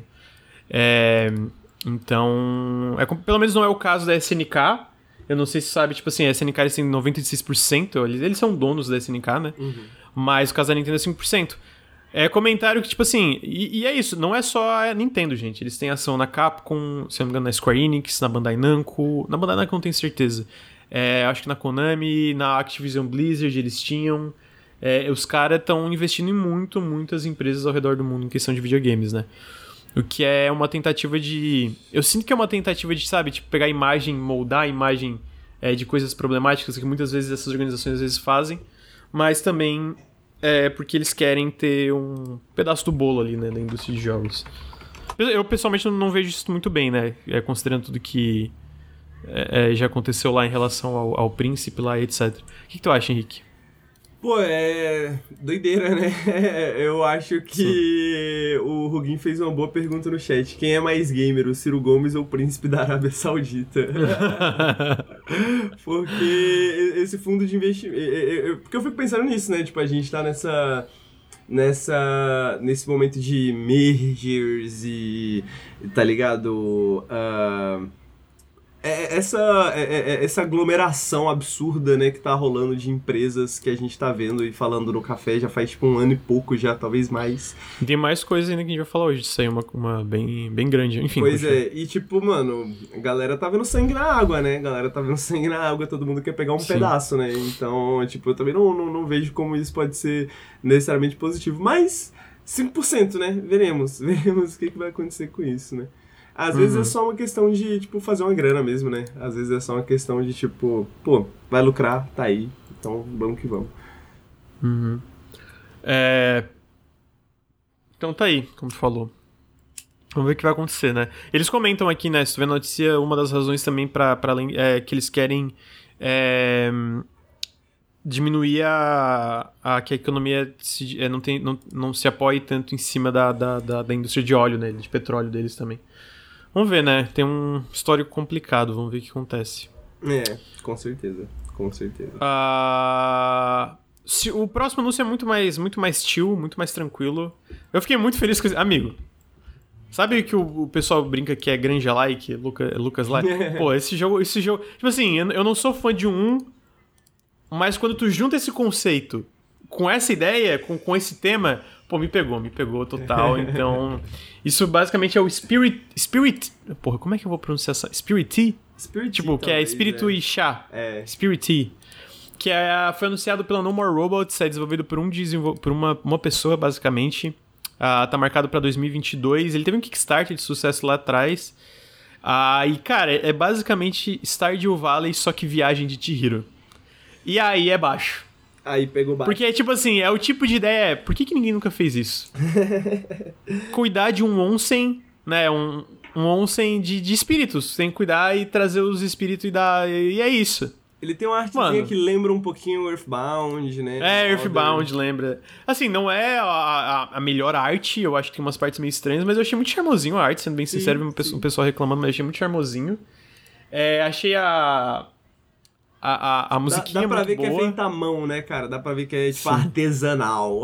artesanal é um E, mano, cara, é muito legal, é muito legal. Mano, tipo assim, eu achei fantástico. A, a, e, pô, a, Quem fala que esse jogo é feio, meu irmão? Porra, Stardew Valley é horroroso, tá ligado? E, tipo assim, não tem problema. Isso não diminui ninguém, rapaziada. Isso não diminui ninguém. eu não acho Stardew Valley horroroso, mas ele é, ele é simplão também. Eu sinto que ele é simplão, é. assim.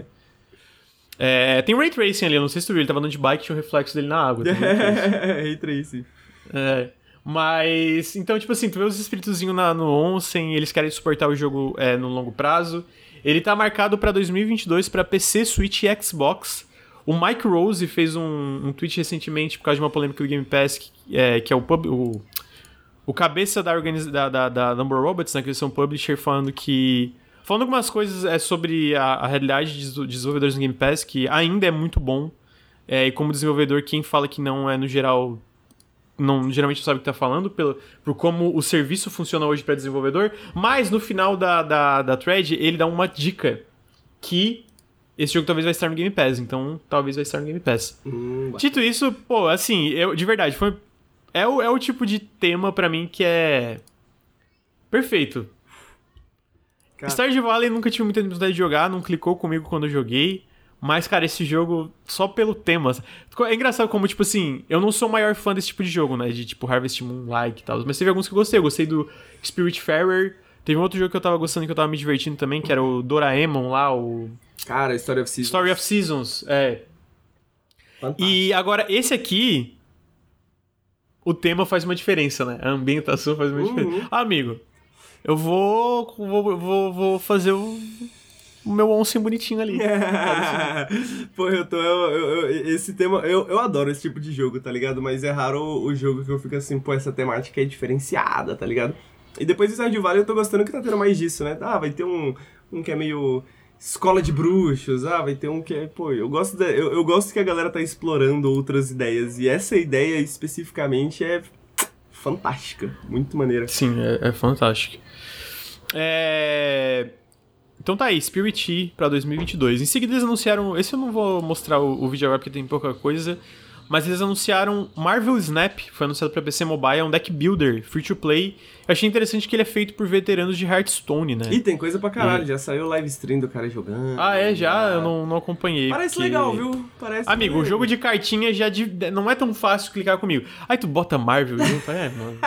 Porra, que cara, a parte da Marvel é a parte que eu menos gosto, mas eu, eu, eu tava lendo sobre e tem algumas ideias interessantes. Tipo assim, ele é um jogo simultâneo, então não é o seu turno depois do turno da outra pessoa, vocês fazem o turno simultaneamente, então você nunca tem esse downtime de ficar esperando a outra pessoa jogar. É para ser um pouquinho mais snap, né? Como diz o nome. E ele tem uma pegadinha meio três lanes, assim, né? Ele tem essas três lanes, e aí são três partes que você tem que defender e a barra atacar, e você se baseia meio nisso, né? Então essa estrutura que a galera tá meio que explorando em jogos de carta que se baseia um pouco em MOBA, né? Artifact explorou um pouco e tal. Tipo, parece ter ideias interessantes, tá ligado? Admito que como vai ser free to play, eu vou dar uma jogadinha. Eu vou dar uma jogadinha pra ver como que é, porque eu gosto de jogo de carta. Eu acho que tá bacana, tá bacana as ideias de design dele. Ah, é Marvel, uhum. é, é, tal, mas assim, o deck é pequeno também. Se eu não me engano, são uhum. 9, 12 cartas, coisa do tipo assim, então... Tipo... É, isso, eu lembro que no trailer que eu vi, eles falaram que, tipo, a ideia é as partidas, como tu falou, né, Snap, né, as partidas serem bem rapidinhas, né, é, cada uma. Então essa parada do deck ser pequeno eu acho bem maneiro também, porque, tipo, você não tem que ficar fazendo aqueles decks de 30, 40, 50, 60 cartas, 80 cartas, né? É, uhum. que, pô, dificulta, né, para quem quer aprender o jogo, para quem quer iniciar. Então, com essa, com, com, com um deck pequenininho assim, eu acho que é, não sei, eu, eu acho que é, um, é, uma, é uma versão streamlined, assim, dos jogos de cartas que eu acho que, é, que é um, uma direção bacana pro, pro, pro jogo, sabe? E que, sei, que me interessa, me interessa. Tô afim de ver, tô afim de ver. Ah, então tá aí, Marvel Snap, eu acho que é pra esse ano ainda. A, a próxima notícia é uma que o Henrique vai gostar. Que é o, o. Não sei se vocês sabem, mas o Steam basicamente tem um hit do nada, todo mês. Assim, não, não é necessariamente nada que tem coisa que a gente consegue, de certa forma, prever. Dava, eu, eu imaginei que esse jogo ia ter um certo sucesso, mas, de novo, às vezes é sempre difícil prever o escopo do sucesso, né? Basicamente, o V-Rising saiu recentemente, faz uma semana, e ele já vendeu um milhão de cópias. A V-Rising, para quem não conhece, é feito pela Stanlock Studios. Eles foram os desenvolvedores do excelente, na minha opinião, excelente Battle Right, que uma época era o único MOBA que eu tava indo com vontade de jogar, porque ele tinha uma, uma pegada bem diferente dos outros MOBAs, na minha opinião. E então eles lançaram agora. É, cara, é, é um jogo difícil de explicar. Ele é um survival action RPG onde você é um vampiro. Se você acha que isso tá, mas o que, que isso quer dizer? Eu não sei, eu não sei. é, mas o combate desse jogo é maravilhoso. É, e eu joguei pouco, eu quero jogar mais, não tive tempo ainda. Mas eu sei que o Henrique jogou bastante, né, amigo? Joguei bastante. Tá até fazendo um vídeo ou tô me, me, me, Eu tô planejando escrever alguma coisa assim sobre, porque. Mas isso vai depender. Quer dizer, eu acho que eu vou escrever de qualquer jeito, mas o teor do vídeo, né, se eu vou falar bem ou mal, vai depender se eu conseguir passar desse chefe desgraçado que eu tô enfrentando, que eu não consigo. Eu vou tentar. Ah, não dá, né? Porque eu ia falar, eu tento. Eu posso tentar entrar no teu servidor e ajudar, mas eu teria que upar também, né? Ah, essas é, coisas. Então, eu não sei como é que funciona, porque eu ainda não joguei o multiplayer, e uma das curiosidades que eu tô sobre ele, né? Como que ele vai funcionar solo, porque.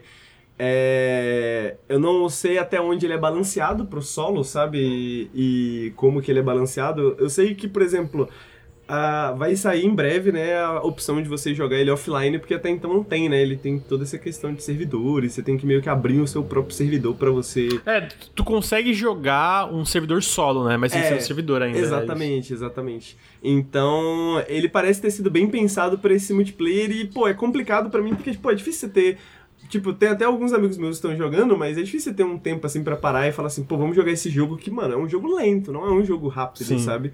Tipo, é um jogo que, pô, eu. Teve um dia desses aí do, no, no, no último periscópio que eu falei, né? Eu fui dormir de manhã cedinho, eu tava jogando V-Rising. Eu deixei o jogo aberto, deitei no meu caixão e deixei o jogo aberto fazendo, fazendo concreto. Porque demora pra caramba, tá ligado? Pra fazer concreto. Tipo, uhum. Tipo, claramente, se tivesse duas, três, quatro pessoas no servidor ali, no meu clã, né?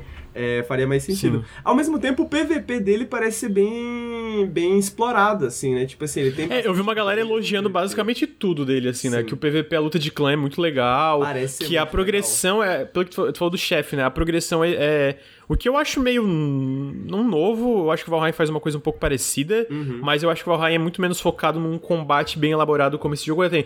Cara, esse jogo tem um combate excelente. Olha que eu joguei é pouco, assim. É um combate tipo... que parece. Mano, eu acho que você vai gostar, porque, tipo, o combate pega muito do MOBA, tá ligado? Então, é, tipo, do assim... MOBA. E eu acho que até de Diablo, né, amigo? Coisa tipo eu acho Diablo que. Eu acho que Diablo menos, assim. Talvez o Diablo 3, né? Mas eu acho que o uhum. Diablo menos porque você vai ver que, tipo, uma questão que a galera falou, pô, é meio vazio, né? É, realmente é meio vazio, porque geralmente você vai enfrentar, tipo, três, quatro inimigos, cinco inimigos de uma vez, e é um combate um pouquinho mais demorado, porque é esse combate que tipo, você vai se movimentar, aí você vai atacar, aí você vai usar uma skill, e o cara vai uhum. responder com skill. Tipo, mesmo os, os inimigos mais básicos, eles têm skills que podem, tipo, te ferrar ali, você vai perder vida, e aí você vai ter que pegar, chupar sangue, e vai, enfim, mudar as habilidades no sisteminha deles lá e tal. Então, tipo assim, ele Sim. tem um combate que ele é mais cadenciado, assim, ele tem um combate que você precisa pensar no que você tá fazendo, justamente essa questão meio MOBA, né, meio posicional, né, então tem chefes que claramente eles têm, tipo, habilidades que você tem que fazer uma certa build, porque você pode mudar essas habilidades conforme você progride, conforme você enfrenta novos bosses e tal. E o sistema de PVP é muito legal, que ele tem essa pegada meio Rust, que você tem a sua base, né, o seu castelo, e você tem o castelo dos outros jogadores, mas você não pode invadir o castelo dos outros jogadores a qualquer momento. O servidor tem um seu o dia né, que é tipo, os castelos ficam abertos para invasão, tá ligado? Um dia específico, uhum. uma hora específica, que essas paradas ficam abertas, que rola a guerra de clãs. No Sim. mundo normal, você tipo não pode você não pode invadir o tempo inteiro, então, você, mas você pode encontrar os outros jogadores no mundo e enfrentar eles e tudo mais. Então, não joguei PvP ainda, mas estou bem interessado para jogar. E mas mesmo solo, eu tô me divertindo bastante com o jogo, apesar de que eu tô começando a chegar no mid game assim, falando, opa, tá ficando difícil pra caralho. Uhum. Mas eu vi, um, eu vi um cara na stream que tá, eu vi um cara na o Andarilho aqui na, na, na Twitch que é, joga Zomboid também, a gente já trocou ideia por causa de Zomboid, ele tá jogando e eu vi que ele chegou mais longe do que eu no solo. Então ele conseguiu passar desse momento, desse, desse pico de dificuldade que eu encontrei, tá ligado? Uhum. Então ele conseguiu passar mesmo no solo e ele parece estar curtindo bastante. Então eu vou confiar que eu vou conseguir passar também e que o jogo vai melhorar no solo depois disso. Mas mesmo assim, já passei umas 15 horas com o jogo e já me diverti pra caramba, tá ligado? É, então, ele tá, né, vendeu um milhão de cópias em uma semana, superou todas as expectativas é, da Stanlock e agora mesmo, for no Steam, ele tem tipo 110 mil pessoas é, jogando ele agora. Então ele realmente, cara, é um hit enorme. Eles falaram que eles querem expandir para muitas direções diferentes o V-Rise, né? Eu acho que tem bastante potencial por tudo que tu falou e pelo pouco que eu joguei. E eu tô, tô bem curioso. É, é engraçado esses. Como eu falei, é tipo esses hits que aparecem do nada no Steam, né? Umas coisas muito. Geralmente eu sinto que são umas coisas muito peculiares, assim. É tipo. Ah, isso aqui é bem, bem específico e tal, tal, tal. É, é, é um conceito que eu não vejo tendo o mesmo tipo de explosão em consoles, por exemplo, sabe? Se não Sim. viesse primeiro no Steam, pra eu, eu, esse teste, digamos assim. Eu sinto que Valheim criou um, criou um bagulho, assim, né? Tipo assim, eu acho que tá. É, é, não só Valheim, mas eu acho que principalmente Valheim mostrou que, tipo, tinha uma demanda muito grande por esse tipo de jogo, assim, né? Um jogo para uhum. você jogar com seus amigos, para você construir as paradas, tal, tal, tal. Tanto que teve até aquele Muck, que foi um jogo gratuito que saiu de uma galera que eles fizeram. Eles fazem tipo uns jogos gratuitos bem curtinhos, bem leves, assim. É, uhum. E esse Muck tem uma pegadinha, ele, ele bem pegadinha Valheim, só que de, de, um outro sistema mais rápido, mais focado, assim. Mano, ele também foi um jogo que estourou pra caramba, tá ligado? Alguns Sim. meses depois de Valheim. E agora a gente tem V-Rising, né? Então é, acho que. Acho que tem alguma coisa aí, né? Acho que tem alguma coisa nessa parada de jogar com outras pessoas e passar bastante tempo e construir alguma coisa com outras pessoas, né? Que o jogo tá pegando. Que, que, é, que a galera tá. Acho que é o momento, né? É o momento. Acho que talvez ainda todo mundo no, no, no na ressaca de, de, de, pandemia ainda, né? Todo mundo né, nessa pegada. Acho que esses jogos estão funcionando bem. É, eu, eu, acho que esse lance de, de, jogar online com os amigos sempre foi uma coisa muito boa e agora tem ainda mais possibilidades, né? Que eu acho que tá sendo é, cada vez mais explorado de formas diferentes é. e criativas. Assim, e acho que então... as paradas de construir, né? Imagina, pô, vocês e seus amigos têm uma casa, né? Vocês têm uma casa, o clã de vocês, tem um castelo de vampiro. Pô, mó legal, né? Maneiro uhum. demais. É muito legal. É, a ideia de, e eu acho que é isso. Vampiro também eu sinto que é um conceito meio subaproveitado, assim. Ih, rapaz, que susto que tinha travado tudo. É um conceito meio subaproveitado é, em, em, videogames no geral, né? A gente tem o V-Rising, sei lá, tem o Redfall em desenvolvimento também. E eu sinto que é isso, tá ligado? Ah, e tem o. Teve o Vampiro Battle Royale aí. ah, mas, tipo, eu sinto que é um, é um conceito um pouco subaproveitado, vampiros no geral. É, tem o Vampire Survivors também, né? Que também foi um hit bizarro, né? É, é verdade. ah, o Vampire Survivors é, é uma coisa bem específica, né? Eu sinto que ele nem pelo que eu joguei, ele, ele, nem, ele nem tira tanto proveito do fato de ser um, é, só, um jogo de vampiro. É só tá a estética de. Só a estética de meio Castlevania, assim, né? De, tipo, é, sim, exatamente. bruxos, gótico. é, isso. Então, então tá aí. É... V-Rising. Aí comentando sobre jogos online também, a gente. Eu é, pesquisei aí. Que às vezes eu tô, eu tô fazendo coisa e falo, ah, tô olhando coisa pro café, deixa eu olhar esses, esses estúdios que eu gosto, tem alguma novidade. E teve uma novidade que eu não tinha visto ainda, que é a Airship Syndicate, que é o pessoal do Darksiders Genesis, uh, do Ruined King e do Battle Chasers, eles estão desenvolvendo um jogo de aventura online e que também é um jogo como serviço. Uh, eles basicamente falam que é esse mundo que tu pode.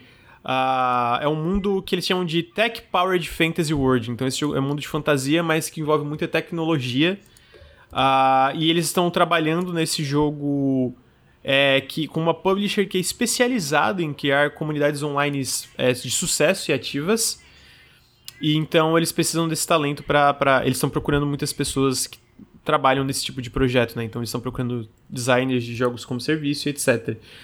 É, tô curioso para ver, eu acho que eles são um estúdio que já provaram que sabem fazer ação, né? Eles têm veteranos de Darksiders, por exemplo, e também jogos com turno e esses mundos mais fantásticos. Então, botar nisso em uma, um jogo de aventura que tem possibilidade de co-op, etc., eu acho que pode ser uma coisa muito legal aí, né? É, eu sou totalmente esse público. É, o público do V-Rise, o público desse jogo da Airship Syndicate, pessoa que tem pouco contato social e quer um videogame pra, pra falar com outras pessoas enquanto joga. é, então tá aí. Então, uma pequena notícia que eu não tinha visto. Tava dando uma checada nas coisas. A concept art que tem no site deles desse jogo parece bem legal, assim. É mesmo. Não vou falar que é a mais inventiva, mas não deixa de ser bonita, né? É, então tá aí. Ah, em seguida, a gente, na penúltima notícia aí da, da semana, a gente teve a notícia que a EA está querendo se vender ou se fundir com outra corporação. É uma coisa que o Rick tinha comentado que a galera tá é, vendo sangue na água, né? Então a EA, depois da. Especialmente depois da aquisição da Activision Blizzard pela Microsoft, que ainda está em processo de aprovação, eles estão sendo ainda mais agressivos em tentar se vender ou se fundir com alguma corporação. Ah, o que a gente sabe é que o Brian Roberts, da NBC Universal, que é dono da Peacock, por exemplo, eles estavam à procura de aquisições. Eles tentaram a Fox e não deu certo. E eles também queriam a Warner e não rolou, né? Que a Warner foi adquirida pela Discovery. Ah, depois da compra da Activision Blizzard, ele se aproxegou, não sei porque escrevi assim, eu acho que eu tava com sono, da EA numa tentativa de unir as empresas. No fim não deu certo, mas teve interesse real da, da Electronic Arts e as empresas negociaram por semanas, e me, ah, semanas a meses é, sobre essa possível fusão da NBC Universal com a Electronic Arts. Aí ele conversou também com a Disney, a Apple e a Amazon, entre outras, sobre uma, uma possível compra ou fusão. É, ele já tinha esse interesse em vender, que só ficou mais agressivo com a ideia após a compra da Activision Blizzard. E a EA recentemente tentou. Ela abriu, foi atrás.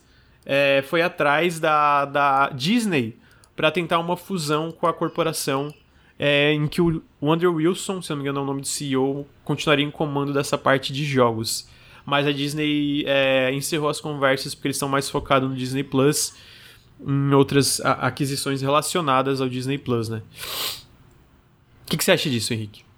Ah, pô, talvez, quem sabe alguém pega as heads da EA, né?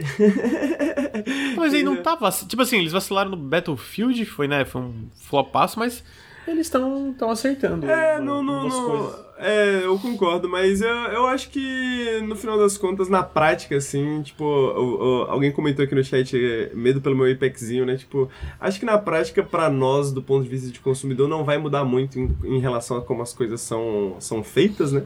Eu acho que talvez seja mais uma questão de de aproveitar o momento, né? De aproveitar o momento em que essas aquisições estão rolando e que provavelmente vai acontecer de qualquer jeito e eles só querem, tipo, lucrar o, o, mais rápido possível, né? Mas acho é, que no, do nosso ponto de vista, no final das contas, independente de quem adquirir, acho que não, não se pá, não muda tanto, né? Acho que o que vai ser mais interessante saber é quem eventualmente se adquirir o que, que isso vai significar desse ponto de vista, né? Se for a Disney, por exemplo, né? Se fosse a Disney, por exemplo, pô, o que, que iria significar de jogos da EA, né? Será que... Uhum. Uh... É porque a, a, EA já tem essa relação com a Disney por causa do Star Wars, né? Eles estão desenvolvendo, sei lá, quatro... Estão fazendo Fallen Order 2, aquele FPS de Star Wars no Respawn, um jogo de estratégia de Star Wars... Acho que são esses três jogos. Então, tipo assim, eles já estão muito envolvidos com a, com a Disney nesse sentido. Então, eu imagino que a, a ideia era fortalecer essa relação, né? Eles queriam fundir a fundir aí mesmo. Eu acho, Mas eu acho uma loucura, aí, né? você não gostaria de um jogo de esportes do Star Wars, tá ligado? Poderia ser possível. Ah, tá de sacanagem, né, Henrique? Vai tomar no cu. Caralho. Eu, hein? Ah, Mas, Mas tá aí. é, mas é isso, eu, eu acho que no final das contas não vai acabar. Do nosso ponto de vista, não vai acabar mudando tanto, né? Vai ser tipo mais, mais um passo né, nesse, nesse novo extraordinário mundo em que estamos vivendo, né? É bizarro, mano, assim, tipo, ver. Imagino que não é só a EA que tá querendo se vender, a gente também teve recentemente a notícia da Warner, Discovery, a Ubisoft. Realmente ó, tá vindo uma consolidação extremamente acelerada, né? A gente vai acordar um dia, vai ser que nem Activision Blizzard. Eu tava terminando minha análise de um jogo, do nada eu entrei no Twitter, Microsoft compra Activision. Eu fiquei, what? Que? Como assim, mano? What? Que? Nossa, foi bizarro. Não, é Então, se- se- vamos- sempre muito bom como jornalista de videogames quando vê uma notícia dessas, né? Porque você fica assim. Cara, eu- "Puta eu não sei, eu fico meio- Estudar. É, eu fiquei meio sem ração, eu fiquei assim, caralho, mano, é, what? Como assim? Caraca, vai ter Então- muito assunto, velho. Ter... Lembro que nessa teve até uma live, né? Teve uma live do, do Overnautibilidade, um, um extra, né? Um urgente, né? Pra falar sobre. Sim, é, a gente teve, teve mesmo. Ah, então tá aí, tá aí. E aí está tentando se vender também. Mais uma das muitas empresas que estão.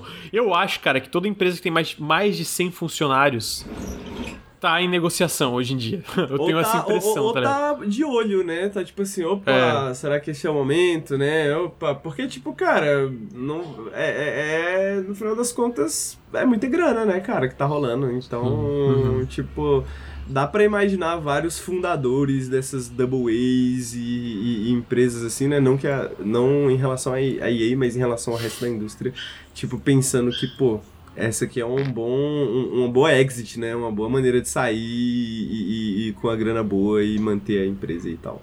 Né? Uhum. Então. É um momento. Vamos ver, né? E aí, por fim, a gente teve a notícia mais merda de todas aí. É, eu não cheguei a botar os pontos, mas basicamente, pra quem não lembra, teve aquele e-mail extremamente desagradável do Jim Ryan, que é o, o CEO da Sony Interactive Entertainment, que é a parte do PlayStation, falando sobre para as, as pessoas respeitarem opiniões divergentes sobre o aborto, em seguida falando sobre o aniversário dos seus gatos e como ele quer um cachorro. Né? Em si, aí vazou, é, vazou na, de certa forma vazou, teve uma matéria na Washington Post, pelo Nathan Grayson, onde ele comenta sobre como internamente muitos funcionários do PlayStation estavam extremamente dissatisfeitos com isso, e especialmente a Insomniac é, tava, teve um meio que um embate interno que eles basicamente prometeram que vão doar 50 mil dólares é, com uma organização dentro da PlayStation é, colaborando mais 50 mil com isso para organizações pró-aborto, né? Ah, dito isso, a Sony proibiu todas as suas first party de comentar qualquer coisa, qualquer posicionamento sobre é, direitos reprodutivos é, dentro da Sony Interactive Entertainment. Inclusive, a Insomniac brigou muito intensamente para eles poderem se posicionar no Twitter ou, ou em redes sociais. E a Sony não falou que não. E aí teve um e-mail, uma troca de e-mails do Ted Price com os funcionários da Insomniac que estavam, estavam extremamente insatisfeitos com a situação. Onde ele falou, cara, é, foi uma coisa que a gente lutou muito para conseguir. E no geral, a gente como empresa tem muita independência é, para agir nas redes sociais, etc. Mas nesse caso, a Sony realmente vetou e a gente não pode é, comentar sobre direitos reprodutivos, que tá acontecendo aquela palhaçada nos Estados Unidos, né? Eles estão querendo basicamente. É, eu acho que tem estados. Eu, eu não sei, me corrija se eu estiver falando merda, Henrique, mas acho que no Texas não pode.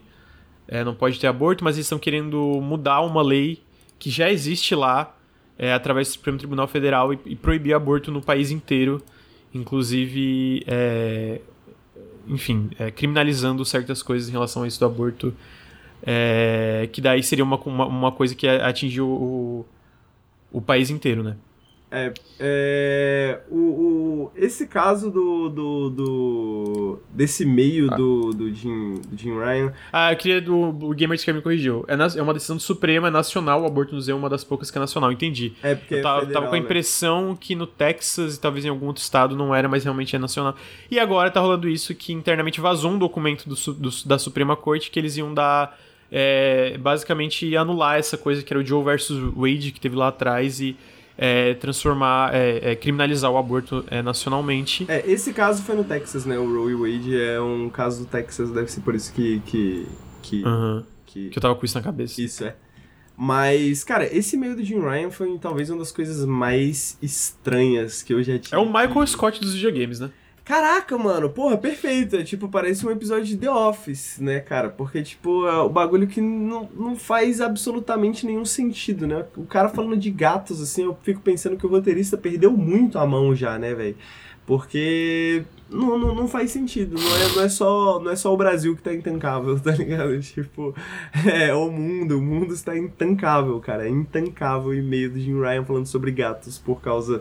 pra não, ter que pra não falar de direitos reprodutivos. Absurdo, velho.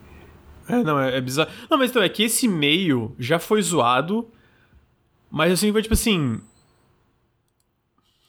Foi muito zoado, mas tipo, não parecia ser uma, uma diretriz da, da corporação como um todo, mas não, é uma diretriz, inclusive Sim. o Ted Price falou que se eles fossem contra isso, ia ter consequências tangíveis. Né? tangíveis e materiais contra a Insomniac, do ponto Sim. de, tipo, eles iam perder qualquer independência da rede, de redes sociais e outras coisas. E, mano, tipo, a Insomniac é a empresa que fez um dos maiores hits do PlayStation, com Homem-Aranha, sabe? Tipo, Homem-Aranha vendeu pra caralho, assim, é uma das maiores razões, não uma das maiores, mas é uma das grandes razões pra, pra que eu sinto pro, pro PS4 ter feito tanto sucesso ao lado de outros exclusivos. Então, tipo assim, é surreal, tá ligado? E é tipo. De, de ameaçar, tipo, desse cara, vai ter consequência, tá ligado? A gente vai tirar, sei lá, o Twitter de você. Então, tipo assim, é uma parada muito bizarra. E o lance que a PlayStation tá. tá é, é basicamente. É, dando match na doação que se não me engano é através de uma coisa PlayStation. É, é através de, um, de, uma organização que eles têm ali só que, é, que pode meio que, ah, uma empresa da, da, da Sony faz uma doação, essa outra, essa outra parte da Sony colabora com, com o mesmo valor. Só que se outra empresa da Sony resolver fazer uma doação contra o aborto, essa mesma parte da Sony pode faz a mesma coisa, entendeu? Tipo, uhum. dá o mesmo match de, de, de, de, doação. Então, tipo, é. Mano, é tudo errado, assim, tipo, tudo que existe. Mano, é, é direito humano, tá ligado? Então, tipo, muito trash Achei muito trash mesmo, assim, tipo, trash no. Tipo, porra, ameaçar. Porque se tu vê. É, e, e é bizarro. E, e é trash, tipo, cara, porque se for ver. Foi a repercussão falei, falei. do e-mail, né? Tipo assim, essa doação veio como repercussão a gafe do e-mail, que todo mundo falou, mano, isso aqui é tão absurdo que a gente, pô, a gente precisa fazer alguma coisa para reparar, né, a, a, nossa imagem, né, basicamente, né? Tipo, que é meio que essa posição da Insonic no sentido de, tipo, eles receberam e-mail e falaram, não, agora a gente vai fazer essa doação por conta desse e-mail. E aí a Sony vem e faz um, um double down, né? Ela bate duas vezes mais forte fala assim, não, não, não, não ninguém vai falar porra nenhuma sobre nada. Tipo, um bagulho bizarro, cara, bizarro. É, e a parte mais que, a, a, assim, Acho que é a parte mais. E, e, eu acho que mostra um pouco do lado mais sombrio do que pode vir dessa questão de consolidação corporativa que a gente tá falando tanto, né? Aham, aham, é, é, é, é, isso, né? Tipo assim, é, é, esse é, o, é, é, isso que a gente tende a ver no, nos próximos anos, né? Sim. É, então, tipo, eu tava. É... E é bizarro, mas assim, mesmo se for ver, no geral, teve muita teve pouquíssimas empresas que se posicionaram, né, cara? Tipo, a Band se posicionou. É engraçado porque a Band tá no processo de ser adquirida pela Sony. E o CEO da Band falou, cara, foda-se se a Sony acha isso, a gente vai se posicionar e foda-se. Porque eu, sinto que a Band tá num outro patamar ali, né? Com o uhum. sucesso de Destiny, etc. Eles têm uma independência ainda maior. Ele, ele, mesmo dentro da Sony, eles vão ser posicionados como uma empresa que vai continuar lançando jogo multiplataforma, por exemplo. Então eu sinto que eles têm um, um poder político, digamos assim, é, muito maior, né? A, que, a, que, eu espero que influencie o resto, né? Falei. É, não, os termos da aquisição devem ter sido muito diferentes, né? Sim. É, então foi a Band e a Double Fine. A Double Fine que a, também se posicionou publicamente. Eu lembro dessas duas, basicamente, tá ligado? E eu acho que o CEO da. Da. Da. da Certain Affinity também falou que ia ajudar qualquer funcionário, publicamente, ajudar qualquer funcionário que precisasse realocar, ou enfim, pra, enfim, qualquer coisa que precisasse em relação a isso do aborto, né? É, teve essa decepção, né, por causa que pouquíssimas empresas se posicionaram. Eu imagino que talvez algumas foi porque as publishers não deixaram. Mas eu acho que, pô, principalmente esse lance do. Desse meio, tipo, ah, pô, vai ter consequência tangível material. Pô, é muito trash, mano. Muito trash mesmo. Trash trash. demais. Trash demais mesmo.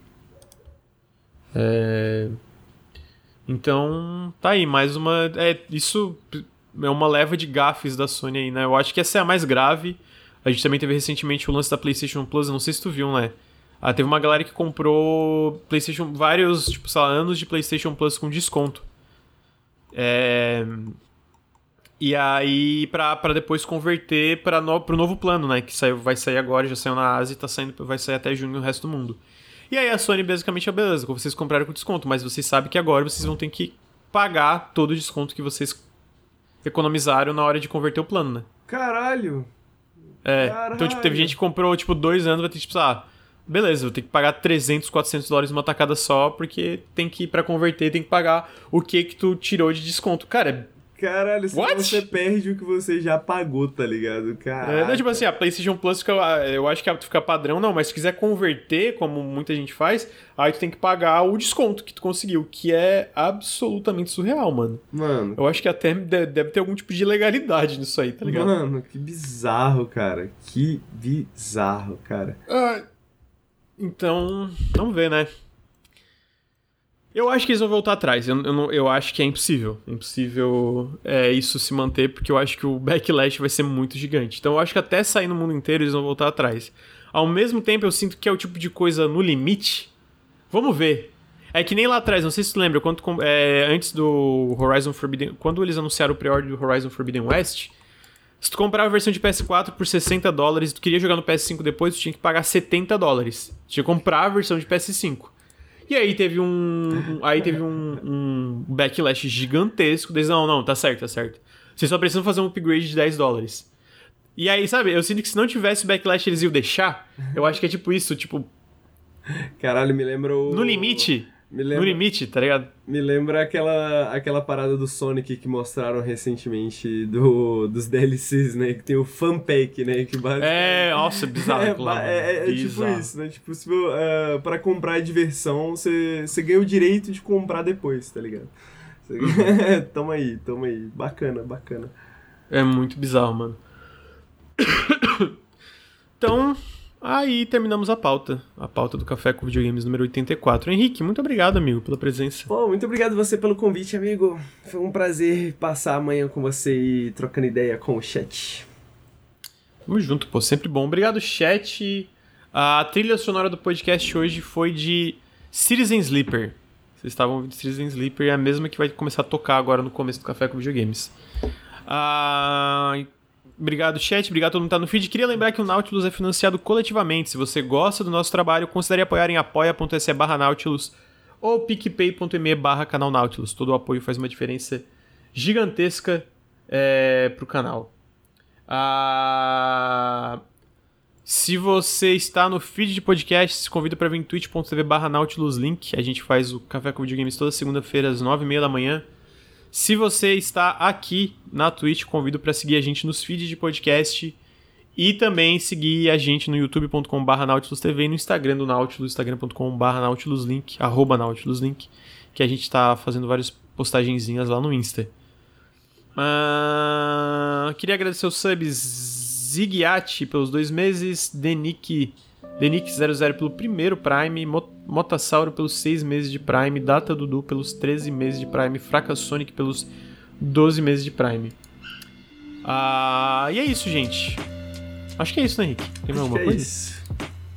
Então.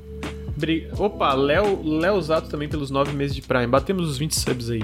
Opa. Ah. Então é isso, Henrique, muito obrigado pela presença, amigo. Obrigado você, cara. Obrigado você, obrigado pessoal que assistiu. Valeu pessoal que tá ouvindo no podcast. Foi um prazer como sempre. Prazer. É... Lembrando, duas semanas pra Note E3 acontecer. Que isso, meu Deus, eu tô desesperado já. Mas vai ser legal, vai ser legal. É, gente, tchau, obrigado. Até semana que vem. Beijo. Tchau.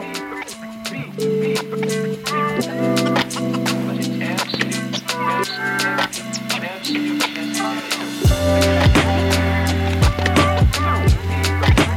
you.